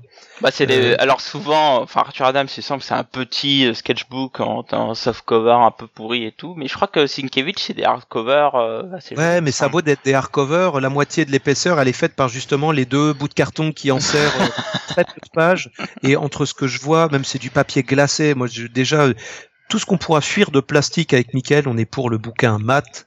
Euh, on, on, essaie d'éviter toutes les tout, tout, ce qui est brillance, place. Je, je vais pas vous la refaire, hein, mais pour nous ça compte vachement. C'est au cœur de tout ce qu'on a. On a même fait une petite BD d'ailleurs en ouverture du Comics Initiative du du, du FCBD.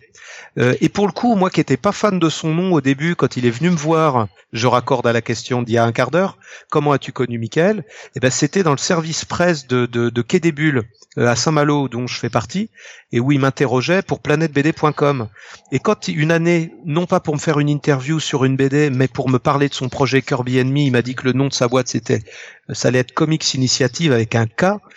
Eh ben, je vais dire, je dis, pardon, mais je, je ton nom là, c'est pas terrible il y a cette espèce de chaos là qui fait comics un peu genre BD de l'Est ou Colcose, euh, Colossal ou comics, euh, et puis initiative, bof, je, je comprenais pas trop le délire quoi, je trouvais ça un peu long et tout.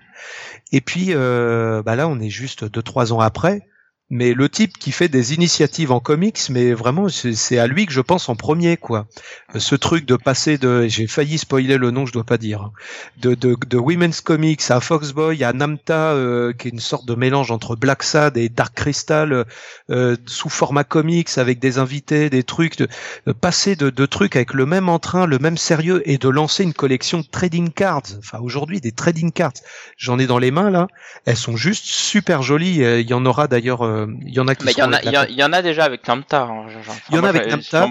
Il y en a de Foxboy. J'ai maquetté celle avec Kirby.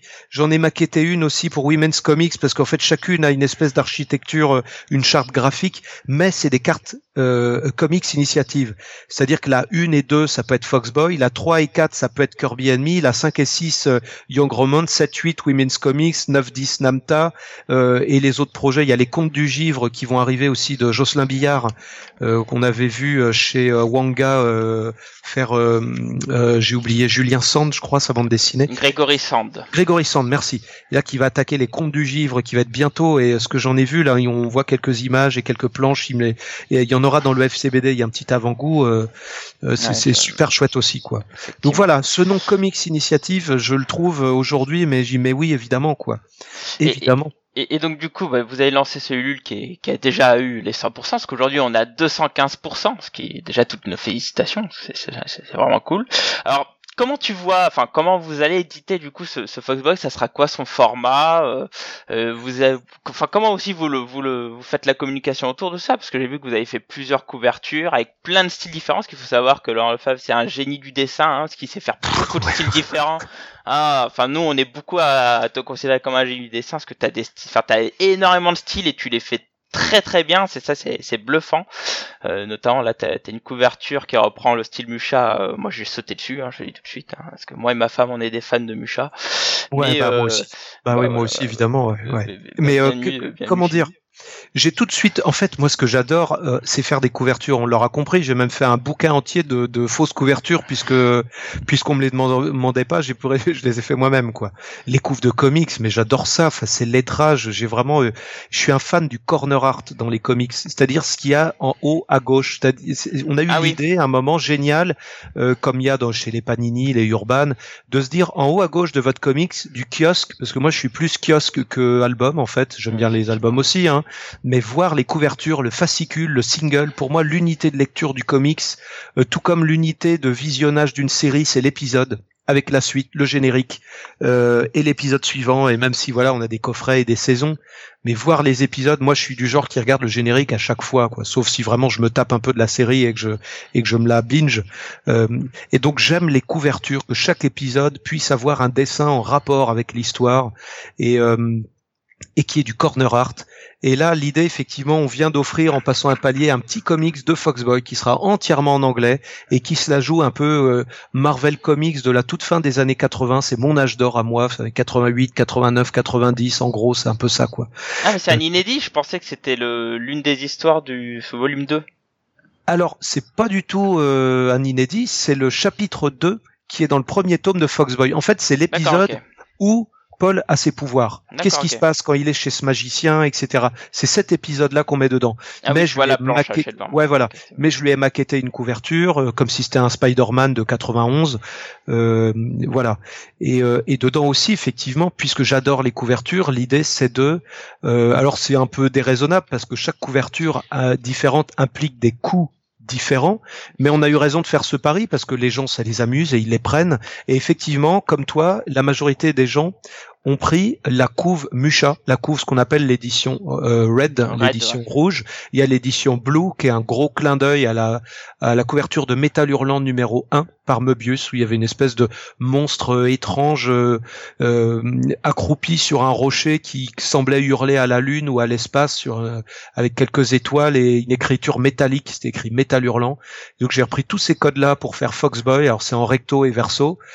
Et la troisième version, c'est celle qui sera aussi en librairie après, mais là dans une version très différente où on a dézoomé le dessin, où il y a énormément de décors. J'ai travaillé presque dix jours dessus. C'est l'édition Green qui est en recto et verso et qui est une sorte de réponse à la toute première couve du premier tome de Foxboy où déjà il enjambait un néon, mais où il avait l'air d'un petit chaton mouillé, un peu perdu, un peu étrange, là où on a ici un jeune homme vraiment en pleine possession de ses moyens, totalement déterminé, et qui sait exactement là où il va et où il est. Euh, voilà. Et donc c'est effectivement il y a toutes ces différentes éditions là. Et ce qui est cool, c'est que vraiment les gens, c'est un excellent sondage. On voit vraiment ce que, vers quoi les gens vont. Il y a en priorité c'est la couverture rouge, Mucha comme tu dis, la couve Mucha, on l'appelait comme ça nous aussi pendant qu'on développait ça avec Michael.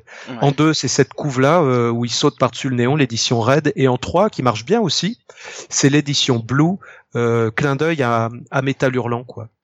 Et à la base, je voulais faire des couves qui auraient été des swipes de grandes couvertures ou de style de personnages que j'aimais. Donc j'avais pensé à McFarlane, la fameuse couve iconique du Spider-Man 1, qui a voilà, 7 500 000 exemplaires si je dis pas de bêtises. Non, ça c'est X-Men 1.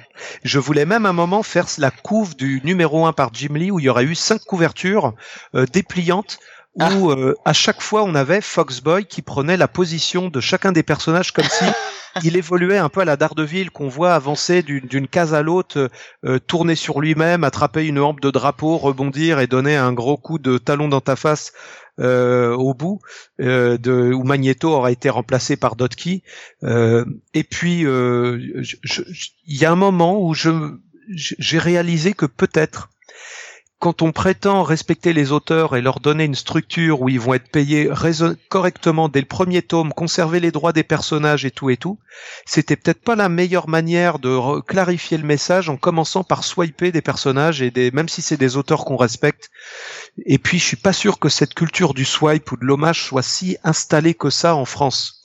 Donc si c'est pour avoir plein de libraires ou de gens qui se disent mais qu'est-ce que c'est que ça, c'est il a copié un dessin, etc. Donc j'ai fini par abandonner l'idée euh, 15 jours avant le lancement de la campagne et de refaire euh, euh, ces trois couvertures là du coup.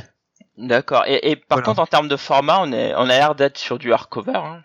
ah, on est sur du hardcover. Il y a que l'édition librairie euh, qui à la base, n'était pas dans le budget qu'on a, parce que quand on met 100 livres, 100%, on attend 100 préventes. Mais on ne sait pas au moment où on lance si on va voir 50 tirages de tête qui valent plus cher, des éditions collector avec des couves limitées qui sont un petit peu plus chères. Euh, elles sont à 32 euros au lieu de 22. Donc pour avoir une édition qu'on ne trouvera pas en librairie, voilà, il y a 10 euros de plus, mais un tirage bien bien bien moindre du coup. Elles seront beaucoup plus euh, limitées. Donc on ne sait pas en fait vers quoi vont aller les gens. Euh, imaginons, on a besoin de 250 livres pour valider la campagne, mais sauf que quand on se lance, peut-être que 250 personnes vont aller sur l'édition de base classique livrée chez vous, lambda, euh, avec euh, finalement très très peu de rajouts euh, liés au succès de la campagne. Vraiment, voilà. Mais s'ils vont tous, honnêtement, on est loin d'avoir financé ce qu'on a prévu, c'est-à-dire le tirage de tête, parce que s'il suffit qu'il y en ait qu'un seul qui l'ait pris, on est obligé de le fournir. Qu'est-ce qu'on fait? On le rembourse? Hors de question. Donc finalement, quand on lance 250, c'est un pari où non seulement nous on touche pas un seul centime, mais je vais vous dire un truc, on est même largement en dessous de ce qu'on risque de devoir à débourser, euh, sans même parler du temps et des mois de travail pour préparer la campagne, le livre, la bande dessinée. Donc quelque part, on a mis une somme qu'on a déterminée en misant que les gens nous soutiendraient sur d'autres et on a eu raison parce qu'aujourd'hui il y a beaucoup plus de gens qui partent à partir de 32 ou 50 euros ou même 60 euros ou 70 euros. Mais le gros, ça se trouve, si vous regardez la page de la campagne, vous allez voir que ça se trouve entre 32, 50 et aussi 65 euros pour ceux qui rachètent les tomes 1, 2 et puis un ou deux suppléments qu'on avait fait avec Michael, plus l'album, euh, le, le, le, format du nouvel album inclus dedans. Et ça c'est génial parce que on, on, si on a confiance, c'est avant tout chez, dans les gens et quand on lance projet après projet, euh, on se rend compte qu'Atelier Workshop, c'était une sorte de test. Moi, j'avais besoin de savoir si les gens qui viennent et posent un like sur ma page Facebook, c'est juste des gens qui viennent, qui disent, bah, il est joli ton Galactus ou ton Spider-Man. Mais quand on propose un livre, moi, je sais pas si, si les gens vont se dire qu'ils vont mettre une part de leur budget euh, ailleurs qu'à qu'à des choses importantes. Je sais pas, payer des vacances, euh, payer un loyer, payer, j'en sais rien, moi s'ils vont me faire ce cadeau-là. Donc atelier workshop, il faut aussi le voir pour nous un comme un test.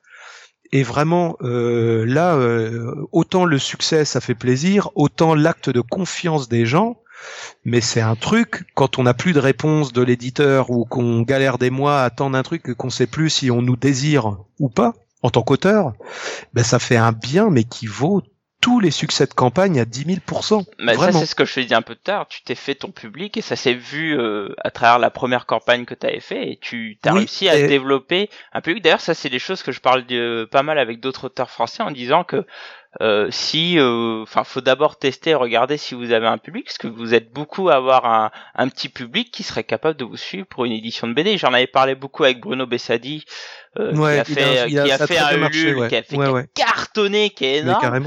Et lui aussi, il aurait largement la capacité de lancer sa petite BD euh, facilement tout seul. Hein. Enfin, je pense que vous, faites partie de ces auteurs euh, qui, qui ont leur public. Euh. Ouais, sauf que il y a là faut euh, bon j'espère que c'est intéressant ce qu'on raconte parce que j'ai l'impression que je pars un petit peu de, dans tous les sens. On quitte un peu ton conducteur mais, ça parle, parle pas dix minutes.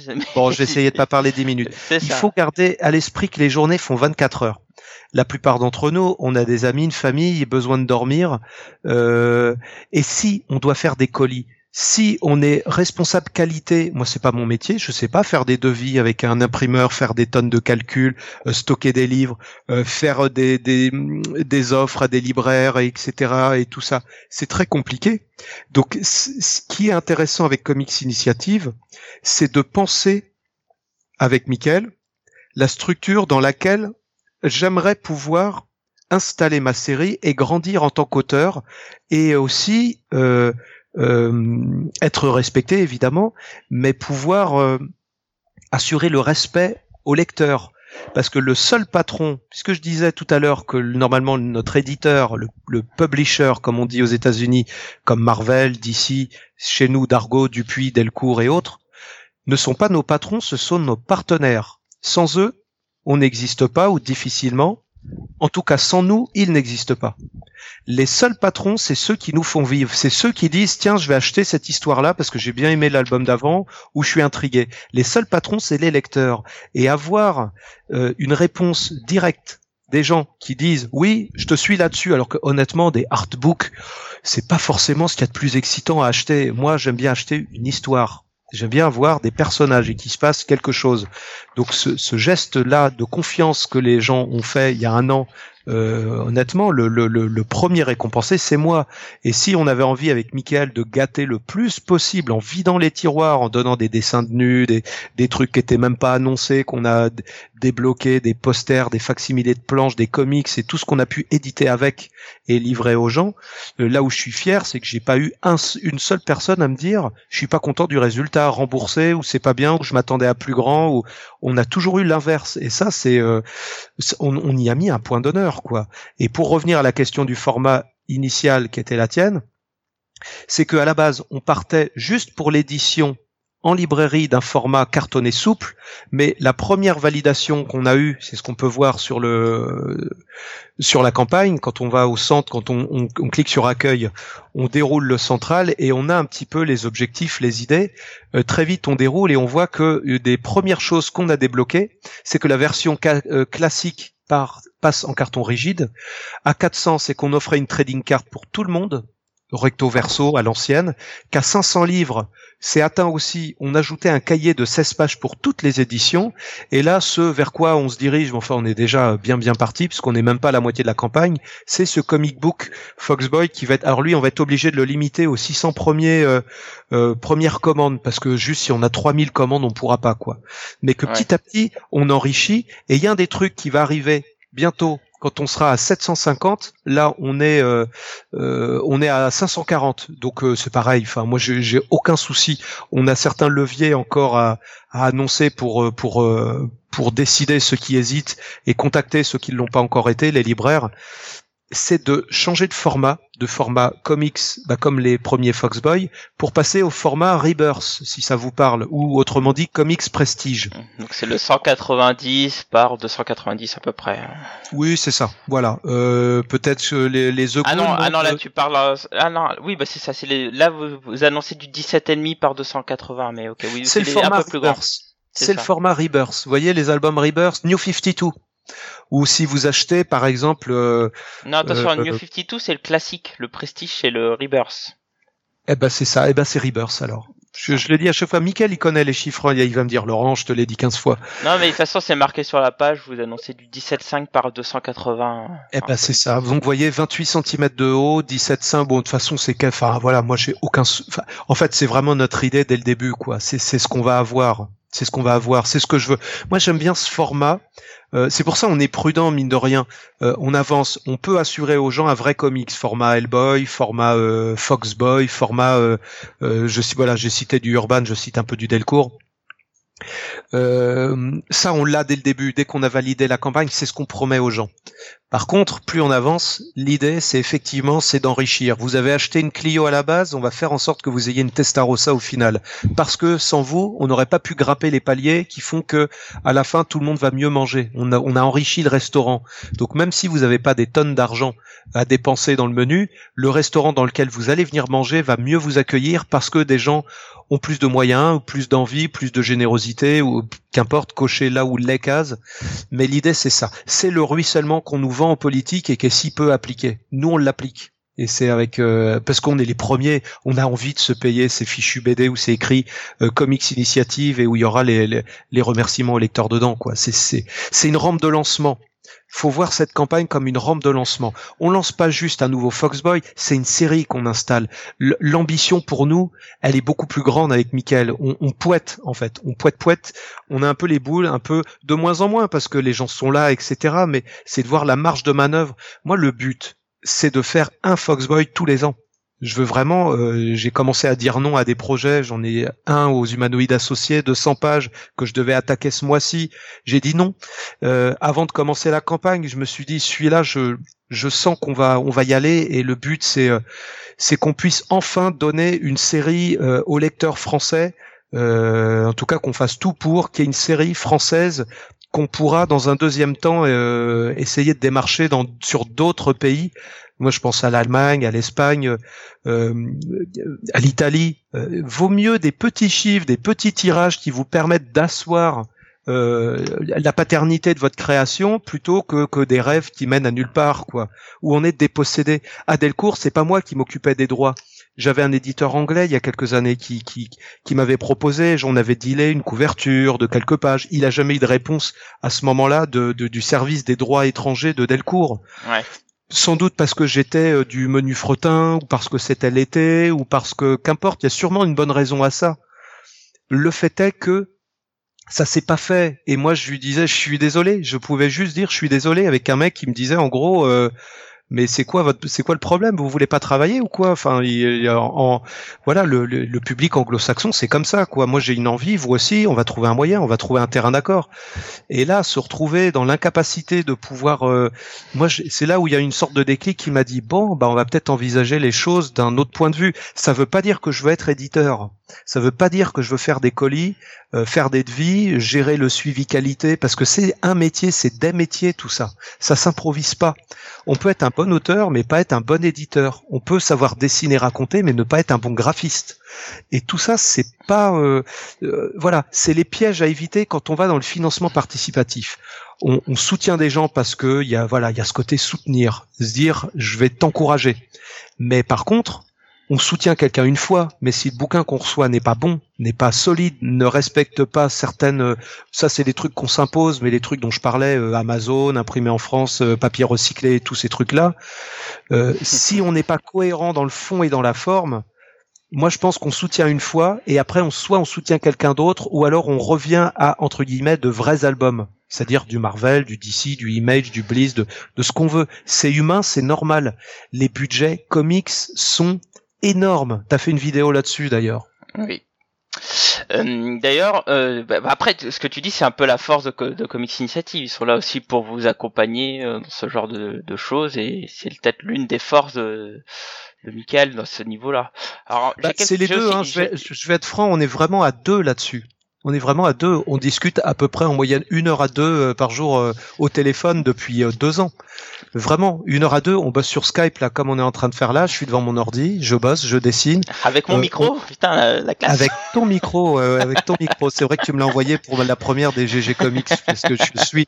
Je ne suis pas arrêté en 1991 que pour les comics. Aussi niveau technologie, je, je, Ouais, ouais, ouais. Alors j'ai quelques petites questions aussi sur le chat. On me pose la question si le tirage de tête il passera également en format prestige. Euh... Ah bien sûr. Ah bah oui évidemment.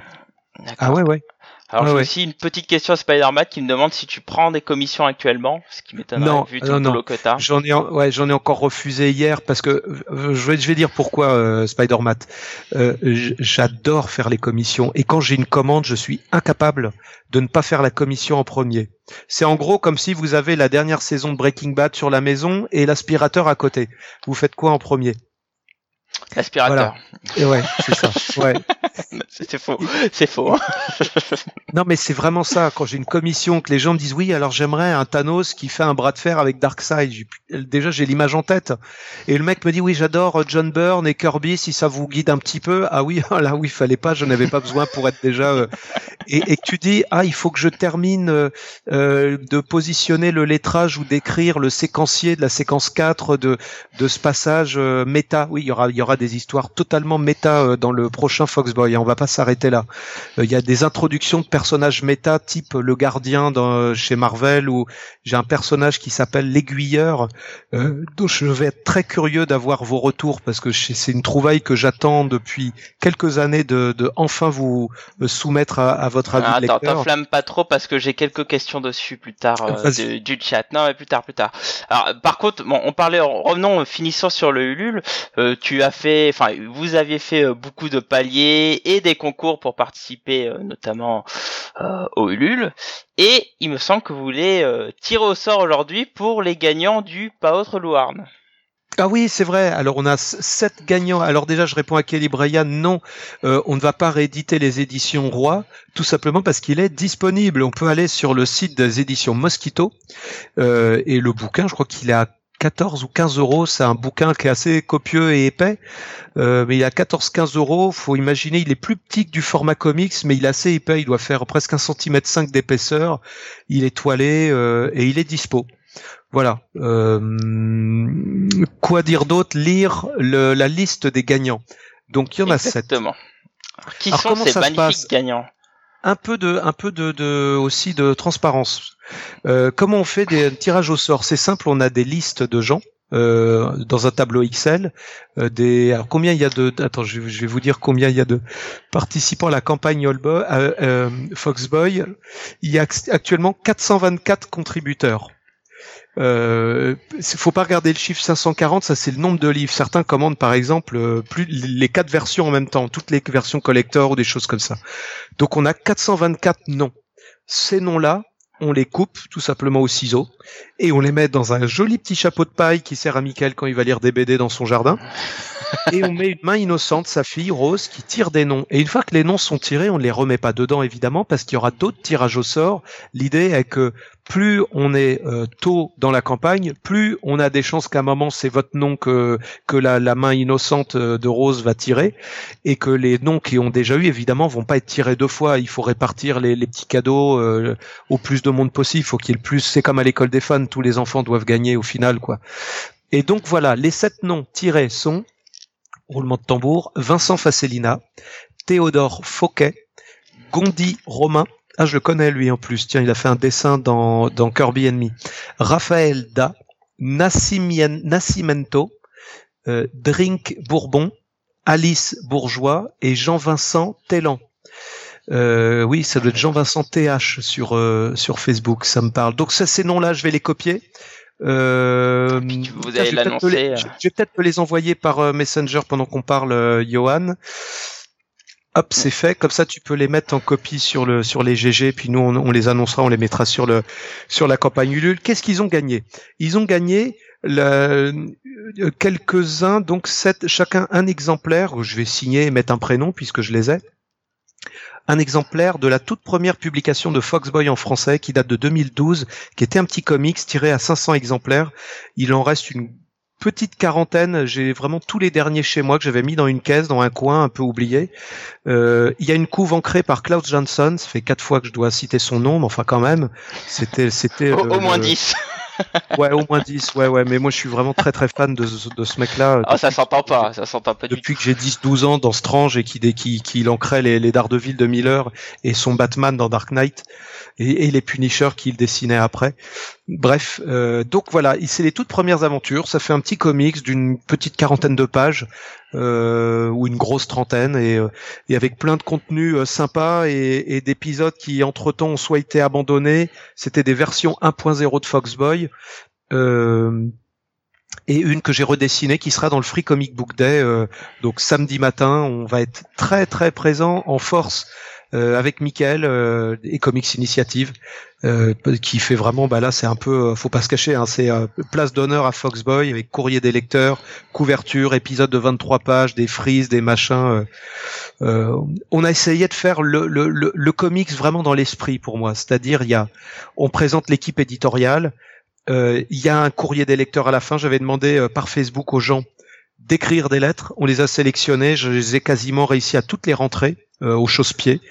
Et euh, parce que moi, j'ai envie d'un truc. Voilà, c'est un truc encore où on m'a dit non à Delcourt, ça se fait pas. Moi, j'ai envie que l'album Foxboy 3, qui sera Foxboy 1, ça sera un nouveau numéro 1 et les anciens tomes euh, 1 et 2 seront les numéros 2 et 3. C'est pas grave, dans les comics, on peut republier euh, en cours de route les origines, euh, c'est pas gênant. Ce sera donc un nouveau numéro 1. Mais dans ce nouveau numéro 1, troisième souffle, celui qui fait l'objet de la campagne, il y aura un courrier des lecteurs à la fin, de deux pages. Ah. Pour qu'un courrier des lecteurs soit pertinent, il faut qu'il puisse être lu dans 5 ans, dans 10 ans, dans 15 ans. Donc on va appeler très vite les gens, et ça c'est une pour vous, parce que je l'ai encore, on l'a pas encore dit, annoncé, euh, nulle part. Euh, mais à un moment, on va demander aux gens d'écrire des lettres qui soient euh, oh, c'est pas l'histoire d'avoir des lettres euh, de, de, de- on- le but c'est pas d'avoir des compliments des on veut que des gens s'amusent émettent des hypothèses réfléchissent mettent en parallèle d'autres histoires nous parlent de romans qu'ils ont aimés à qui ça leur fait penser de je veux vraiment que ce soit un espace qui appartienne réellement aux gens et que et que les, les, les courriers les plus étonnants euh, nous servent à sortir des réponses qu'on n'aurait pas sorties tout seul s'ils n'avaient pas été là. Un peu comme je, comme je fais en dédicace. J'aime bien ceux qui me connaissent. Euh, Johan, tu m'as vu aussi. Ah bah j'aime oui, pas. souvent. J'aime j'aime que les gens me, me me donnent des directions et que la dédicace soit vraiment le fruit de la rencontre entre une personne, un moment, un, euh, un échange, et ce que j'arrive à pondre à ce moment-là? Parce que sinon, je m'ennuie si je fais 100 fois la même tête, le même truc. Et, et je trouve que ça enlève du sens au mot rencontre et au mot dédicace. Et ben, quelque part, j'aimerais prolonger un peu cette démarche-là avec, en, en donnant vraiment un vrai espace au lecteur où il y aurait, vous savez, le fameux Foxboy qui est euh, enseveli dans une pile de lettres en train d'ouvrir son courrier, euh, ou comme euh, la chose dans Special Strange qui se prenait un gant de boxe, qui l'explosait avec des morceaux de briques orange qui volaient. Moi, j'adore ça. Et euh, l'année, C'est quelque chose que tu feras du coup sur le tome d'après. Ah mais moi je, je veux instaurer des rituels là. Je veux qu'à l'arrière il y ait le comme les albums Tintin où on met les couvertures des numéros comme les gamins ils disaient Ah ouais, je l'ai, exact. je l'ai lu, je l'ai pas. euh. Moi ces trucs là ça me c'est- c'est c'est pour moi c'est c'est ma vision de la BD. Elle s'arrête pas à faire une histoire, un personnage et, et élaborer des concepts. C'est penser le format, le livre, où il est fait, où il est imprimé, sur quel marchand dépotoir à bouquins il ne sera pas en vente, mais chez quel libraire je veux soutenir et renforcer la chaîne du livre. Euh, oui, oui, c'est vraiment, euh, c'est ça qui, qui est passionnant dans le, dans, le- dans le métier, c'est que il y a tout ce qui est en amont et tout ce qui est en aval. Et là, on, comprendra pourquoi je ne veux pas être associé nommément de Michael, parce que juste, enfin, ma, femme elle se barre avec les enfants, quoi. Je, je, je, je, tout mon temps, il passe là-dedans, quoi. Alors justement, tu, tu parles des plans d'avenir, ce qui va nous, apporter- nous permettre de passer à la dernière partie de ce podcast. Alors, pour ceux qui ne connaissent pas Laurent Lefebvre, hein, je maintenant vous apprenez à le connaître. C'est quelqu'un qui, qui Oui. paraît timide de prime abord, mais euh, qui euh, évidemment parle bien. Et beaucoup. et du coup, on va, on va enchaîner sur la dernière... Non, mais t'inquiète pas, justement, je trouve que les podcasts avec toi sont justement extrêmement passionnants, donc c'est pour ça que moi j'apprends à m'effacer et je t'écoute parce que c'est passionnant. En fait, je pense Euh, que Sonia n'était pas malade, euh, SN Parod n'avait pas un collègue à remplacer, Michael n'avait pas des gens à manger chez lui, ils Ils sont juste dit, c'est même pas la peine, on va pas en placer une. Euh, donc bon, euh, écoute, j'ai quelques questions euh, que j'ai recueillies sur le chat et on va accueillir aussi une personne un peu plus, enfin juste après les, les deux trois questions, et ce qui nous permettra justement de, de parler de ce que tu vas faire par la suite. Alors j'ai juste une question avant de Walker Strange qui demande pourquoi un renard pour Foxboy? Alors, je vais essayer de faire court. Il y a Oui. plein de loups-garous. Euh, Wolverine, euh, son équivalent euh, en espagnol Lobo. C'est pas un loup-garou, on est d'accord, hein. mais dans, la, dans ce qu'il incarne et ce qu'il représente, il y a des man-wolf, wolfman, machin, il y en a plein. Euh, tradition européenne d'ailleurs à la base, l'homme-loup, encore qu'il y en a aussi chez les Amérindiens, l'esprit loup. Euh, je, je trouvais intéressant quand on arrive sur le terrain ultra euh, rabâché du super-héros de pas arriver avec un énième bodybuilder musclé, euh, avatar de Superman. Je voyais plus un, personnage un peu plus maigrelet, sec, euh, type euh, Kick-Ass ou Spider-Man. De ce côté-là, le côté loup, viril, machin, je trouve que ça apporte pas forcément grand-chose. Deuxième raison, le renard est un animal très français. Depuis le roman de renard, depuis, bah, on en voit partout. Des renards aussi euh, sur les routes. C'est un animal très beau. Enfin, je trouve c'est un animal magnifique.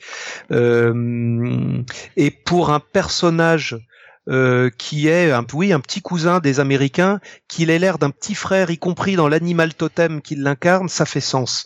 Rennes a des lampadaires orange. Les nuits à Rennes, comme dans beaucoup de villes de France, sont orange. Quoi de mieux qu'un costume de goupil pour se fondre dans les ombres? Autre raison encore, il y en a plein. hein. Mon personnage, il est arrogant. Il est sûr de lui. Il est malin il est futé et c'est un premier de la classe qui utilise sa malice, j'utilise bien le mot malice, euh, pour faire son intéressant, quitte à enfoncer les autres au passage, comme comme ces gens au lycée pas très sympas, qui vont se moquer de la fille un peu enrobée, du type qui a de l'acné, du nul en sport, etc. Et il va lentement passer, tel le renard, euh, de la malice à l'intelligence, du vivre ensemble. C'est aussi la, la naissance de valeur d'un personne, d'une personne qui qui quitte un, un chemin à la croisée pour aller lentement vers ce qui est non pas un boy scout, c'est pas très intéressant les boy scouts, mais vers quelqu'un avec des qualités et des défauts, ce qu'on est tous. Voilà. Donc de quitter un peu le côté un peu binaire euh, euh, parfois de certains personnages un peu ouais un peu boy scout. On pense à Steve Rogers ou ou des personnages comme ça. Euh, ah, Hydra comprendra qui voudra. Euh, mais voilà, j'avais envie de, de, Le renard incarne bien tout ça. Et comme ce personnage choisit le renard au début, je vous spoil pas trop le truc, mais bon, c'est quand même un choix de sa part. Il choisit cette espèce d'animal qui lui se, reconnaît dans les qualités de l'animal, euh, une forme de malice, de, de, voilà, euh, euh, d'agilité, de une forme de grâce et de beauté aussi. Moi, je trouve que c'est un animal vraiment magnifique. Euh, il y a malgré lui ce choix dit long sur lui, dit aussi qu'il y a ce, ce revers de la médaille du du, du, du fourbe, de la fourberie de, de maître renard, quoi. Et et quoi d'autre avec le renard? Il y a un truc aussi. oh, il y a les trois premières lettres de reine et de renard, ça ne gâche rien pour faire des images où il est debout sur un toit. T'es allé la chercher loin celle-là. bah, pas tellement. J'ai déjà une image euh, qui servira pour le, le, court métrage qui est en préparation là, qui est en pré-prod avec Valentin Lamandé et qui va se tourner en partie en juin et en partie euh, cet automne. Euh, J'ai déjà fait des images où il y a un mur où c'est écrit en gros "Bienvenue à Rennes" et lui il a bombé avec ça sa bombe et c'est devenu Bienvenue à Renard avec son, son logo de Foxboy tagué en dessous et lui dressé euh, telle la silhouette de Batman au début du générique de la série de Bruce euh, sur une silhouette comme ça, euh, voilà, qui défie le nuage et les vents. Et quelle autre raison pour le renard? Peut-être la la plus intéressante pour moi, euh, voyez comment je reprends l'attention du lecteur, qui, de l'auditeur qui s'était un peu dispersé, c'est que cette dernière raison du renard, c'est que comme il avance et qu'il est de moins en moins identitaire, au départ, il est presque, il est presque identitaire, il est presque, je kiffe Marine Le Pen. Euh, j'ai des gens qui m'ont dit, putain, mais j'ai lu la BD, j'ai arrêté parce que j'aimais pas le personnage. Ce qui est une preuve que les gens euh, ont du recul. Ça me fait toujours plaisir quand j'ai un jeune, un ado qui me dit ça. Au départ, il est il est vraiment pas sympa dans le dans le premier tome au début. Et, euh, et on comprend, on commence à le connaître, on commence à voir.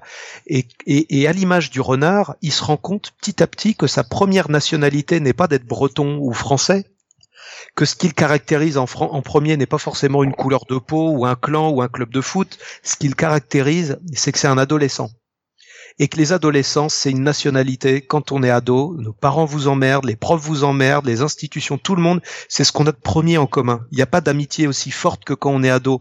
Il n'y a pas de chagrin et de tout est intense. Et là, au ce moment où ses sens sont exacerbés, et ce moment où il va aussi changer de voix lentement, évoluer, se dire été con, apprendre à dire pardon, à évoluer, à voilà, à devenir lentement quelqu'un d'acceptable et d'intéressant eh ben, on se rend compte que le renard, c'est sans doute un des animaux les plus universels de la planète. Du renard polaire au coyote, euh, le renard, il y en a absolument partout. Quelqu'un a évoqué les, les, les kitsune, les, ces Japon, ne pas dire katsumi, surtout. Euh, ces renards du de la culture japonaise. Euh, voilà. Fait, on en parlait sur le chat au début. Ouais, exactement. Quelqu'un l'a mentionné. Donc du coup, c'est le, le côté du renard euh, très local et très universel. Mais est-ce qu'on n'est pas tous ça? C'est peut-être un peu du, le fameux en même temps de notre président Macron.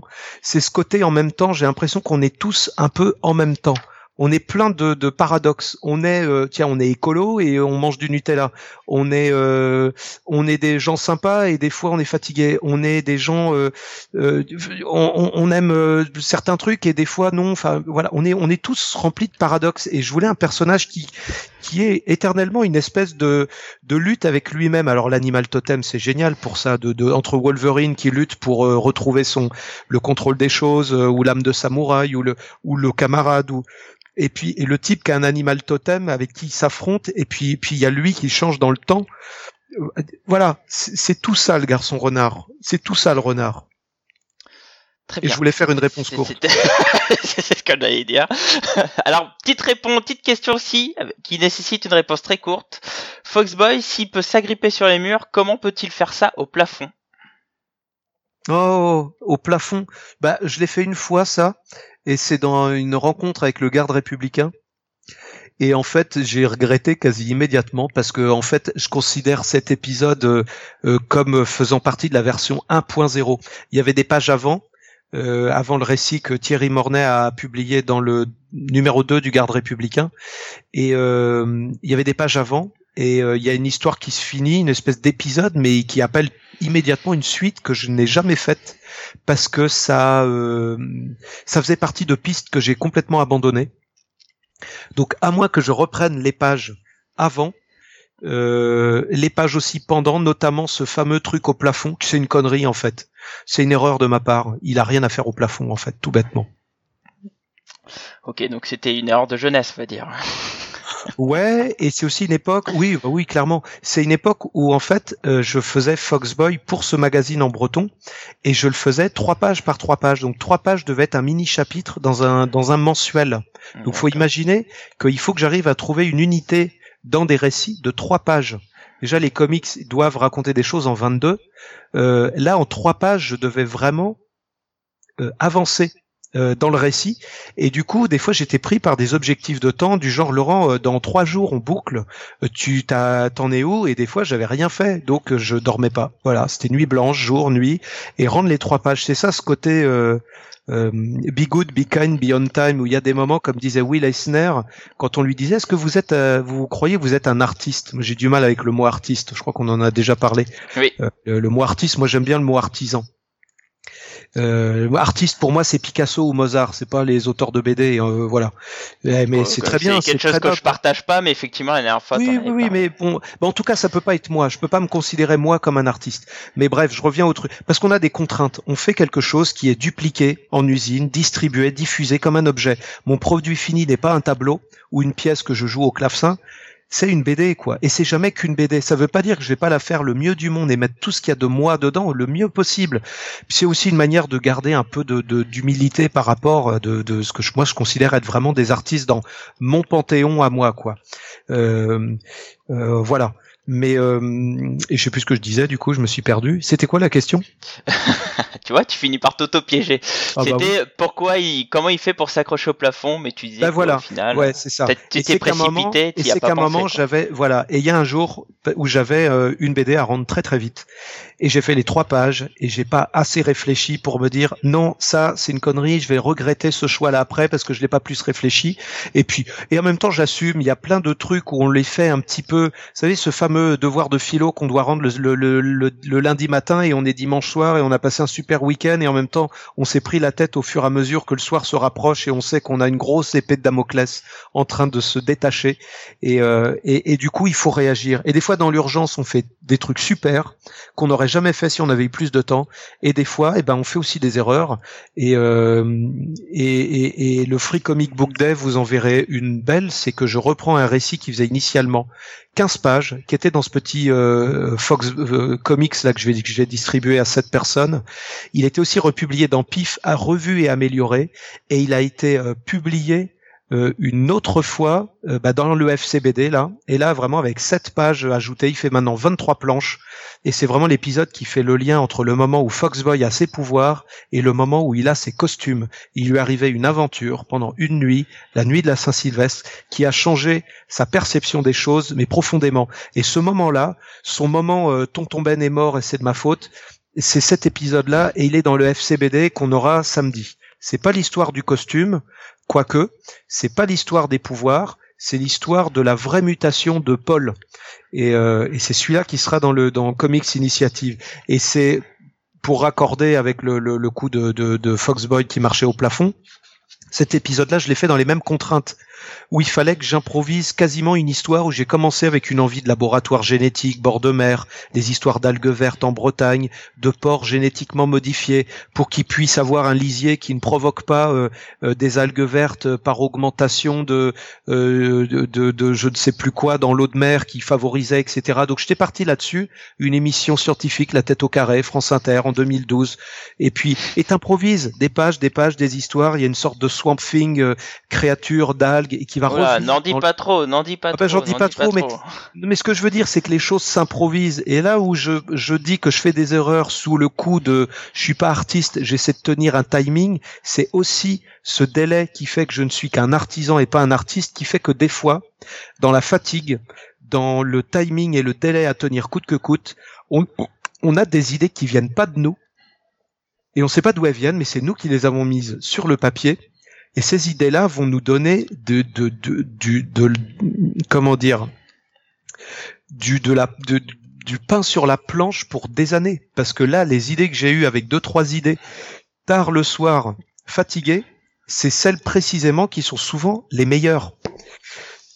Ah oui, Ouais, c'est du terreau, quoi, en fin de compte. Ah oui, c'est exactement ça. C'est du terreau. Pour d'autres, c'est de la terre noire. Pour moi, c'est là quelle plante je vais faire pousser et quelle forme étrange et quelle couleur auront ces fleurs. Effectivement, c'est du terreau. Will Eisner disait ça. Il était entouré de de- d'élèves assis autour de lui comme des Indiens. euh, il était venu à Angoulême et, et on lui avait dit Est-ce que vous saviez à l'époque que vous vous étiez en train de changer les comics, quoi, la bande dessinée en général? Et euh, et il répondait euh, non, sauf quelquefois à 4 heures du mat, quand j'entendais dans la rue un chat faire tomber le couvercle en métal d'une poubelle et que j'étais encore en train de chercher une manière différente de mieux raconter ou conclure une histoire du spirit. Dans ces très rares moments-là, oui, je me suis dit, oui, j'ai conscience que je dois être en train de chercher quelque chose et que oui, je dois être un artiste, quoi. Très bien. C'était, c'était encore assez court, euh, mon cher. Eh ben, ouais, écoute, ouais, tu sais, j'ai vu ton mot envoyé de côté. Cours, Laurent, cours. euh, écoute, on va, on va accueillir quelqu'un, une petite personne euh, euh, qui souhaitait te poser une question. Ah, Écoute, on, on va l'appeler. Allô? Ah bah on l'entend. Allô? Bonjour à tous. Ah, salut. Est-ce que tu peux te présenter, s'il te plaît, mon cher? Bonjour, je m'appelle euh, Matt et euh, je l'ai reconnu. un retraité du comic game et euh, ça va, ça va. Ça va. Comment, comment vas-tu? Ça va les copains? Bah, je suis ça va. dans, dans les GG comics, c'est Ouais, trop bien. C'est- nouveau, dis donc. Bah écoute, t'es là pour, euh, pour poser une question. Bah écoute, euh, à toi l'honneur. Bah, en fait, ça tombe bien parce que Laurent vient de répondre. Vous aurez remarqué que Laurent est un insatiable bavard. Salut Laurent. Salut, je suis désolé. J'avais promis avant que je ferais des efforts et qu'on ferait plus pareil.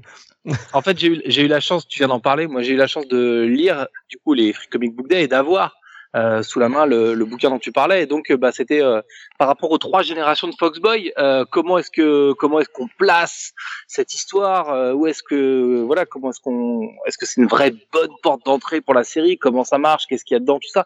Mais du coup, tu viens de tout détailler euh, par rapport à cette à cette aventure. T'en as même trop dit. T'en as même trop dit. Faut pas parler des algues, Laurent, quand tu parles de cette histoire. Il me semble. Bah, Ah, oui, les mais algues, ça a toujours fait venir des coup, gens en Bretagne. Du coup, je vais faire la promo de ce titre, si vous voulez, parce que voilà, parmi les 13 Free Comic Book qui vont être disponibles, alors c'est samedi prochain, votre libraire vous offre des comics, bah il y a celui de Comics Initiative avec Foxboy, et bon, on a la chance d'avoir euh, Laurent Hôtel, et il est mortel, en fait, ce Free Comic Book Day. C'est le plus dense, en fait, de, des 13, c'est celui dans lequel il y a le plus de contenu, à la fois en termes de d'histoire, de, narration, puis de, de cases chiadées. En fait, le mec a pondu une BD un peu comme il a fait le chat euh, ce soir. Oui, c'est ça, c'est ce que j'allais dire. Il ouais. une demi-heure de réponse. Et, et- et voilà, c'est hyper riche et tout. Et il y en a vraiment dans tous les sens. Il y a effectivement, il y a du courrier des lecteurs, il y a, il y a une frise pour tout comprendre à, à, à son univers et à, à- à- En fait, tu croises ton univers et l'univers de Foxboy. Il y a une frise pour la frise. Elle est, elle est aussi celle de la vie de Laurent Lefebvre à un moment. Oui, parce que si tu, euh, euh, dans, j'ai parlé d'une BD tout à l'heure qui s'appelle euh, Tom et William. Il y a, il y a un personnage qui a quitté notre, euh, comment dire, notre réalité à nous, un moment, et il arrivé dans le, le monde parallèle des éditions Roy. C'est comme si on avait là, Matt, il est là avec nous ce soir, et puis il a lu une BD Marvel et il se retrouve dans un monde où il connaît Doctor Strange, et puis il y a, euh, s'il va euh, à Westchester, il va pouvoir euh, voir l'hôtel de Charles Xavier ou ce qu'il en reste, on sait plus si c'est détruit ou quoi et il revient à un moment, il arrive à échapper et revenir dans son monde. Sauf que, comme il a quitté le monde, il y a euh, son monde, quand il revient, il y a une brèche qui s'est créée précisément à ce moment-là. Et le monde dans lequel il croit revenir n'est pas le sien, c'est juste une réalité parallèle. Donc en réalité, il n'est jamais rentré chez lui. Et le monde dans lequel il est maintenant, il peut croiser un gamin qui s'appelle Paul Salcedo, qui est aussi Foxboy, que nous, on peut pas croiser. Parce que dans ce champ-là, cette bande, cette, euh, ce moment-là, euh, je peux pas en dire beaucoup plus sans en dire plus à long terme sur sur mes mes plans en fait. Mais mais effectivement, j'ai mis j'ai mis des timelines. J'ai mis des timelines. ouais. Voilà. Mais les gens le découvriront parce que c'était aussi l'occasion pour moi de mettre aussi vraiment noir sur blanc quelque chose que j'avais uniquement dans la tête, en fait. Et tous les dates, les trucs, les machins, et ce qui est là est vraiment posé. Je l'ai recroisé, j'ai rouvert mes bouquins, tous un peu, j'ai regardé les dates, les trucs, les machins, en me disant oui, ça tient la route, en fait. Alors, pour, pour rebondir sur la question de, de Matt, du coup, le tome qui va arriver sera bien la suite. c'est ce que Ah oui, c'est la suite. C'est du, ouais, ouais, c'est du reboot, pas du relaunch. Alors par contre, on, on voit qu'effectivement il est habillé différemment. Non, c'est l'inverse, d'ailleurs. euh, euh, Enfin, c'est non, c'est pas un relaunch, c'est la suite. Oui, oui, enfin, oui, c'est un relaunch, oui, euh, parce que c'est un numéro 1, mais mais là, par contre, maintenant, on voit qu'il est habillé de manière un peu plus adulte et tout. Finalement, on est Bah, il a le combien de temps du dans le film aussi. Oui, il a le costume du film. Il a le costume que, en fait, euh, pareil, c'est c'est moi qui fais le costume du film de Valentin. Il y a une costumière, il y a des gens qui travaillent sur le masque, et j'ai, on va être content quand la campagne sera finie de de de vous montrer aussi des choses. Là, pour le moment, on les on travaille avec euh, Valentin, mais surtout c'est c'est surtout lui et, et toute l'équipe qui travaille. Mais euh, mais ouais, moi j'ai trouvé ça très cool. En fait, c'est un moment où j'avais envie de un peu le faire évoluer là avec ses manches un peu euh, YMCA, euh, Disco Boy, euh, de le faire avancer, de quitter un peu le Bronze Age vers quelque chose d'un peu plus moderne, parce que voilà, il a plus 17 ans maintenant, il vieillit. Hein, je l'avais promis, c'était une promesse de départ. Foxboy vieillit, euh, il- pas aussi vite que dans notre timeline à nous, mais euh, il prend du poil au menton. Là, c'est plus un gamin de, de 17-18 ans, il a la vingtaine maintenant, euh, et du coup. Ah, euh. Son costume, c'est moi qui l'ai designé, mais c'est aussi d'après les premiers essais que j'avais faits. Pour le costume, on a été à Decathlon, on a acheté des trucs, on a commandé des trucs sur internet, j'ai trouvé des gants avec des griffes pour jardiner que j'ai que j'ai Une veste customisé et tout. Quechua, j'espère quand même. Pardon? La veste Quechua, la fameuse veste Quechua. On a trouvé des trucs. Sinon, c'est une marque, une marque de, de Decathlon. Je sais plus comment ça s'appelle, mais j'ai travaillé avec ça. On a décollé les, les marques au fer et tout. On a on a travaillé un petit peu dessus, moi et puis euh, quelques autres personnes. Mais au final, le look, ouais, c'est vraiment dans mon jardin avec un mannequin, la bombe. euh, On a, on a- voilà, c'est c'est super excitant de se dire qu'il y a vraiment des allers-retours entre. On crée le, le, le, le- un truc en BD. Ensuite, il y a des gens qui sont cool que j'ai rencontrés dans une séance de dédicace en 2014, Valentin, et après on est devenus assez copains parce qu'il a fait les vidéos de mes des, des, des campagnes comics initiatives et, euh, il est bourré de talent ce, ce jeune homme. Et euh, et du coup, il a eu l'idée d'un, on pouvait pas faire le même costume. Et là, je me suis dit tiens, euh, je vais essayer de le faire évoluer. Je l'ai trouvé très cool et je me suis dit je vais le garder parce que j'avais envie de changement très fort dans ce tome 3 euh, qui est un nouveau tome 1 et, et parmi ceux-là, j'en ai rajouté un qui est un changement de costume, un peu pour marquer le début d'un d'un nouveau cycle. quoi. Quoi. Ouais, ouais, voilà, exactement. Euh, D'ailleurs, j'ai une question parce que qui dit nouveau cycle, est-ce que ça parle aussi d'un- d'une nouvelle saga? Ou non Là, pour l'instant, on lance un nouveau ongoing et puis euh, va où ne le va là où le vent nous portera? Non, bah, c'est toujours la suite. Il y a eu le 1, il y a eu le 2, il y a, maintenant il y a le troisième album. Et, euh, et on fait aussi en sorte que ceux qui aient pas lu le 1 et 2 euh, s'y retrouvent au maximum. C'est évidemment mieux d'avoir les livres, c'est toujours mieux. Euh, mais euh, euh, j'ai des idées de comment présenter ça, de, de pou- pouvoir que les gens puissent faire une sorte, dans les épisodes précédents, et de pouvoir que, faire en sorte que chacun puisse raccorder les wagons, vraiment, quoi. D'accord. Mais alors, du coup, on risque d'avoir encore des choses liées à l'univers Roa. Euh, oui, oui, oui. De toute façon, ce, ce côté que certains auront trouvé euh, de étouffe chrétien là du du tome 2 euh, compliqué, ardu, mais c'est vrai que je je- j'étais un Non. petit- euh, ah ouais, mais voilà. Génial. euh, Excuse-moi. bah, bah oui, parce que tu aimes ce t'aimes ce type de de de, de récit un peu dense et mais c'est pas forcément le cas de tout le monde en fait. D'accord. Voilà. On va Et perdre l'auteur en euh, direct, les gars. Pardon. On est en train de perdre ça. Ouais.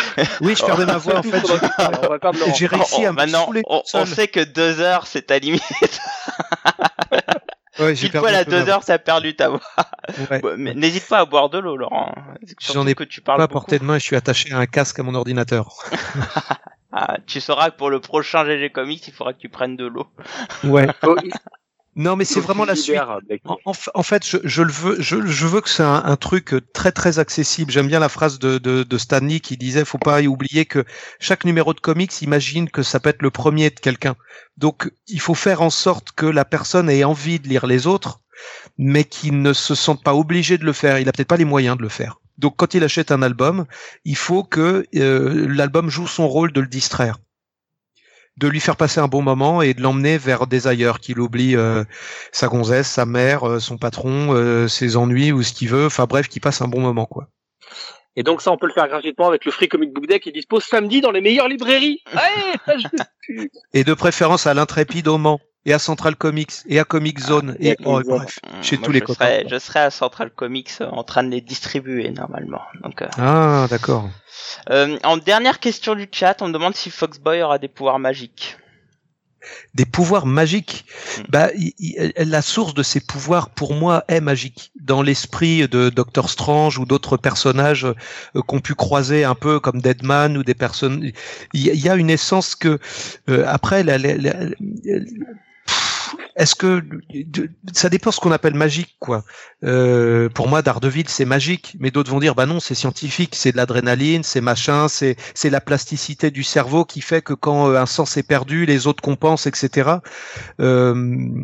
c'est pas technologique au sens Iron Man, ça c'est sûr. C'est pas au sens génétique, au sens X-Men, c'est sûr aussi.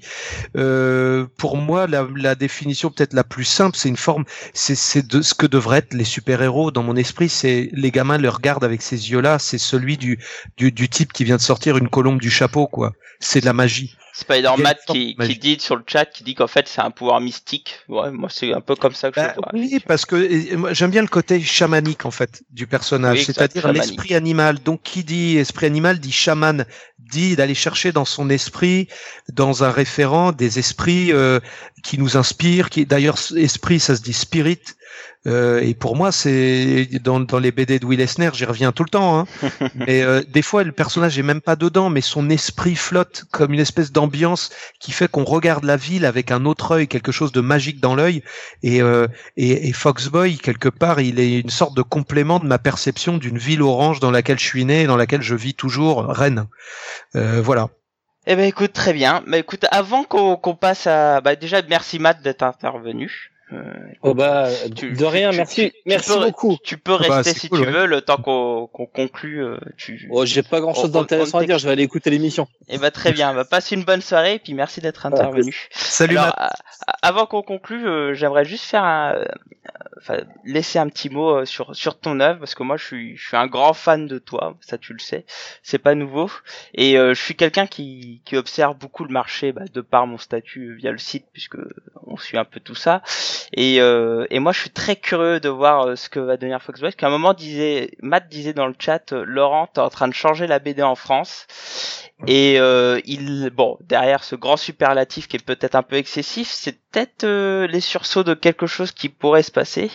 Et euh, je suis très curieux. Et vu que la campagne se passe très bien pour l'instant, et que j'estime que tu es un très bon auteur, un excellent dessinateur, illustrateur et un, un excellent storyteller aussi, ce qui est très important.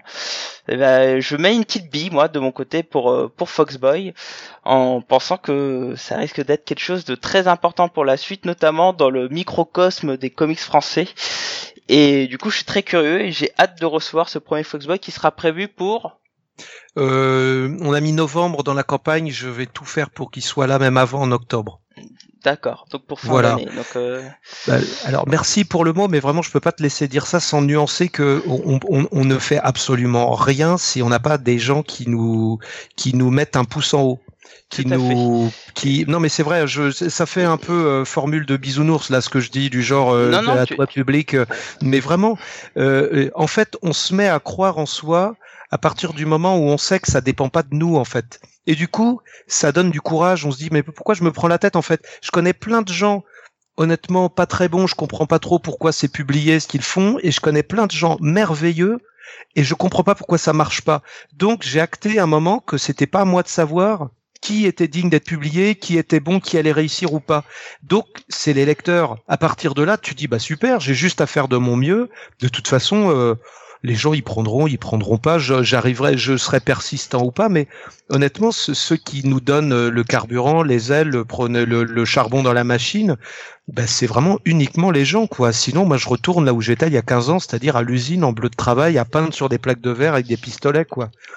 Bah, C'est tu sais que, que ça quoi. là, t'as as dit quelques petits trucs pendant le podcast qui étaient hyper intéressants et ça fait un moment que bah on a invité Mickaël la dernière fois, je lui avais dit qu'on fera un podcast GG Comics spécial, Comics Initiative et je pense que ça sera même peut-être le prochain éditeur avec lequel on, on s'entretiendra parce que effectivement il y a énormément de choses intéressantes qui transparaissent à travers tes dires qui qui sont hyper intéressantes donc euh, va falloir que je reparle un petit peu avec Mickaël euh, quand il aura changé de clavier.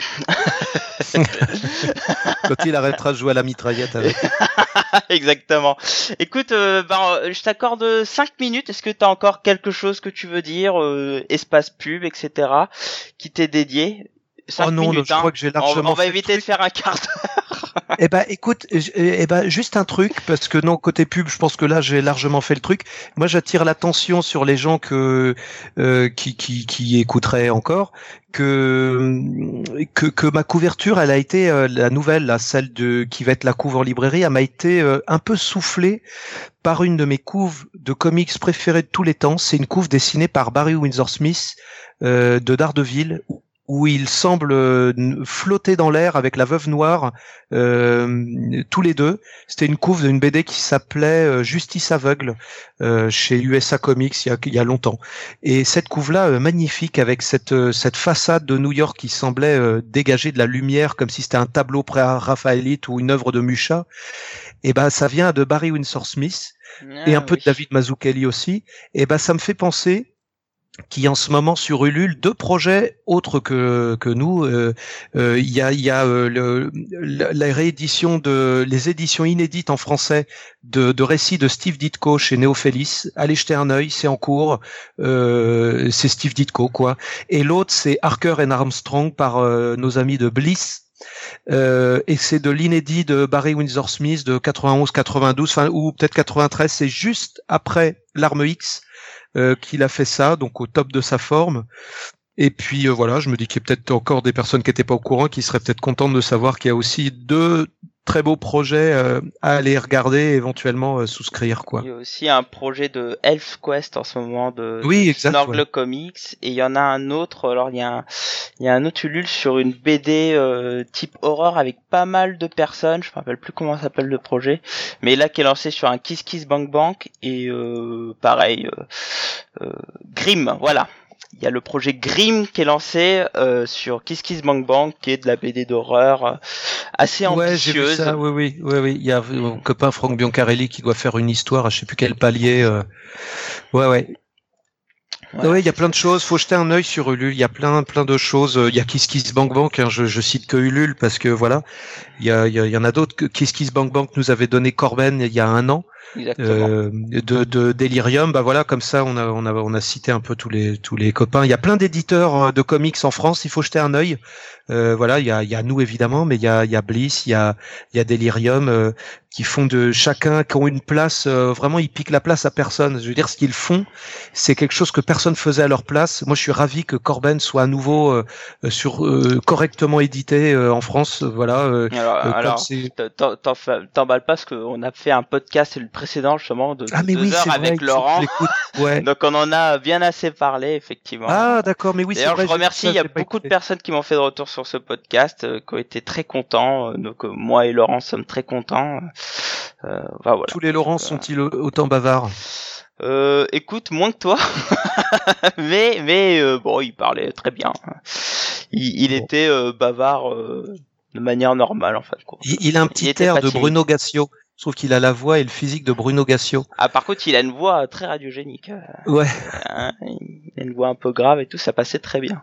Contrairement à ma voix de canard, euh, de- ça change. Ouais, mais moi je, je boirais un peu de, de rhum. Moi je suis plus whisky d'ailleurs. J'aime bien le rhum, mais je suis whisky aussi. Ah non, pitié, Laurent. et ben je vais en boire un à la, je vais en boire un à la santé de- des gens. D'ailleurs, un petit Euh, whisky. bah, en tout cas, je te remercie. C'était Bah, passionnant. Ah bah C'était beaucoup plus long que ce que je pensais, mais bon, euh, c'était très bien. Et pourtant tu t'attendais au pire. Euh, non, même pas. Non, non, je m'attendais à ce que tu débordes, pas autant, mais je m'y attendais, donc euh, tout va bien. Mais tu vois, c'est quand tu débordes autant que c'est passionnant. Donc euh, c'était vraiment très intéressant. J'espère que vous irez jusqu'au plus haut possible dans cette campagne Ulule. Donc on vous remettra le lien hein, de, de la campagne Ulule. D'ailleurs, je vais le remettre sur le chat au passage. Mais n'hésitez pas à y participer. Hein. De toute façon, quand on voit les, les trois couvertures, euh, ça annonce du bon. Et puis aussi, les... évidemment, comme disait Matt, il y a un Free Comic Book Day ce week-end. Donc, Ouais, euh, allez en voilà, librairie. hein. allez en librairie. euh, Ah oui, aurez oui, l'occasion allez en librairie et faites un petit sourire et un merci aux libraires parce qu'eux, ils les achètent, ils les offrent et, euh, et, et c'est juste sympa pour les gens euh, de, de ouais ce petit truc là j'en parlais euh, j'étais cet après-midi chez un des gros le plus gros libraire BD euh, à Rennes euh, Manfin euh, Comme Gaston, Et- et puis- enfin. Oui, ça, oui, c'est exactement ouais. Et euh, qui développent bien leur rayon comics. Et je leur demandais quel était leur ressenti sur le, le, le Free Comic Book Day. C'est un truc nouveau pour eux. Ils sont plus franco-belges avec tout ce que ça peut impliquer. Ils sont très manga et franco-belges. Et ils voient arriver avec le Free Comic Book Day euh, un nouveau public qui trouve vraiment très sympa et intéressant et, euh, et, ils cherchent justement à développer aussi leur côté comics. Euh, c'est pas les plus en pointe là-dessus à Rennes. Il y a, il y a, il y a Tibul, il y a Critique, il y a la Nef des Fous aussi. Comme ça, j'ai cité tout le monde. Euh, et oui, on a quatre libraires BD spécialisés à Rennes. Et, euh, et voilà, donc je, disais juste un petit sourire, euh, mais je pense que les gens qui écoutent les GG Comics sont des gens euh, euh, euh cool et, et, amicaux, donc c'est même pas la peine de le préciser, mais euh, voilà. C'est cette bonne fête, ce, ce côté. Euh, je trouve qu'on montre une belle image des comics et on est super content. Comme Michael m'a dit, putain, on pourrait le faire. Je crois qu'il m'a dit ça, c'est à la Comic Con et on en a parlé à Christopher Malouane, à BDNet Nation, qui gère, euh, qui s'occupe de ça. Il y a, il y a, faut citer Erwan Collin qui fait un boulot de dingue, qui fait partie de la team Kader à Lyon et Comic Zone. Euh, il y a tous ceux qui s'impliquent de près ou de loin avec leurs petits moyens euh, je pense à Laurent Nucera et la bande de Central Comics, évidemment, qui auront droit à la quatrième de couve, avec une couve spéciale adaptée pour eux, où ils sont un peu transformés en, en Avengers. Il y a une reprise de la de la couve numéro 4, le retour de Captain America et Dynamo Lives Again. Euh, voilà, donc euh, c'est un peu une famille. Ouais, mais il y a un côté family dans tout ça, quoi. C'est c'est ah bah, super cool.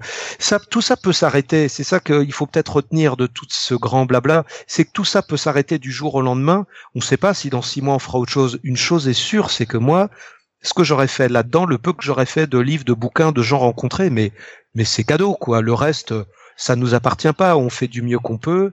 Euh, les gens décident, prennent, gardent. Bon, euh, honnêtement, c'est pas trop mal parti. Ce serait très étonnant que ça se casse la gueule là tout de suite maintenant. Mais mais il y aurait aucun regret. Ça c'est clair. Alors petite précision, Matt nous précise bien que c'est la c'est l'asso BD Ciné Goodies qui gère euh, le SCBD, c'est vrai. Ouais, c'est vrai. et euh, bah écoute, en tout cas, je te remercie. Alors oui, alors pour information, euh, alors moi, un peu comme tous les ans, j'ai toujours Central Comics parce que c'est aussi des amis. Et, et donc cette année, je vais voir, mais normalement, je devrais distribuer les CBD un peu comme l'année dernière.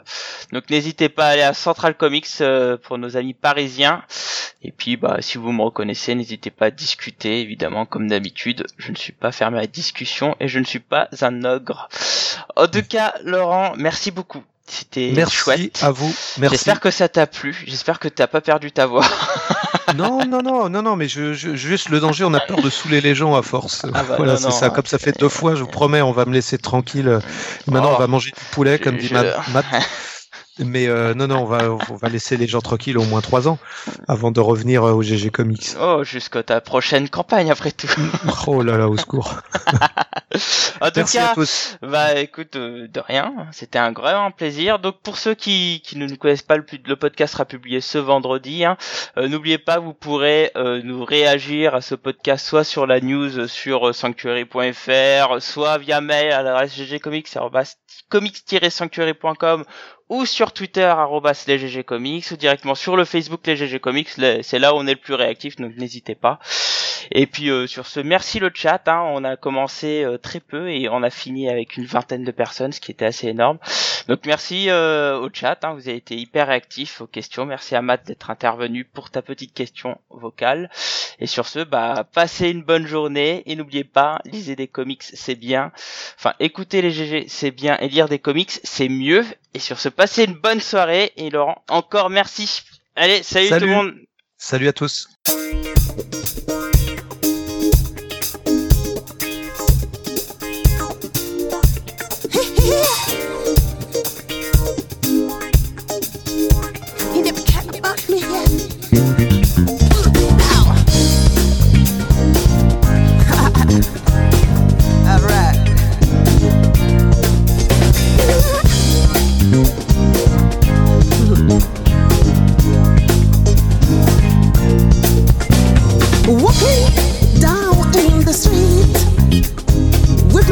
talk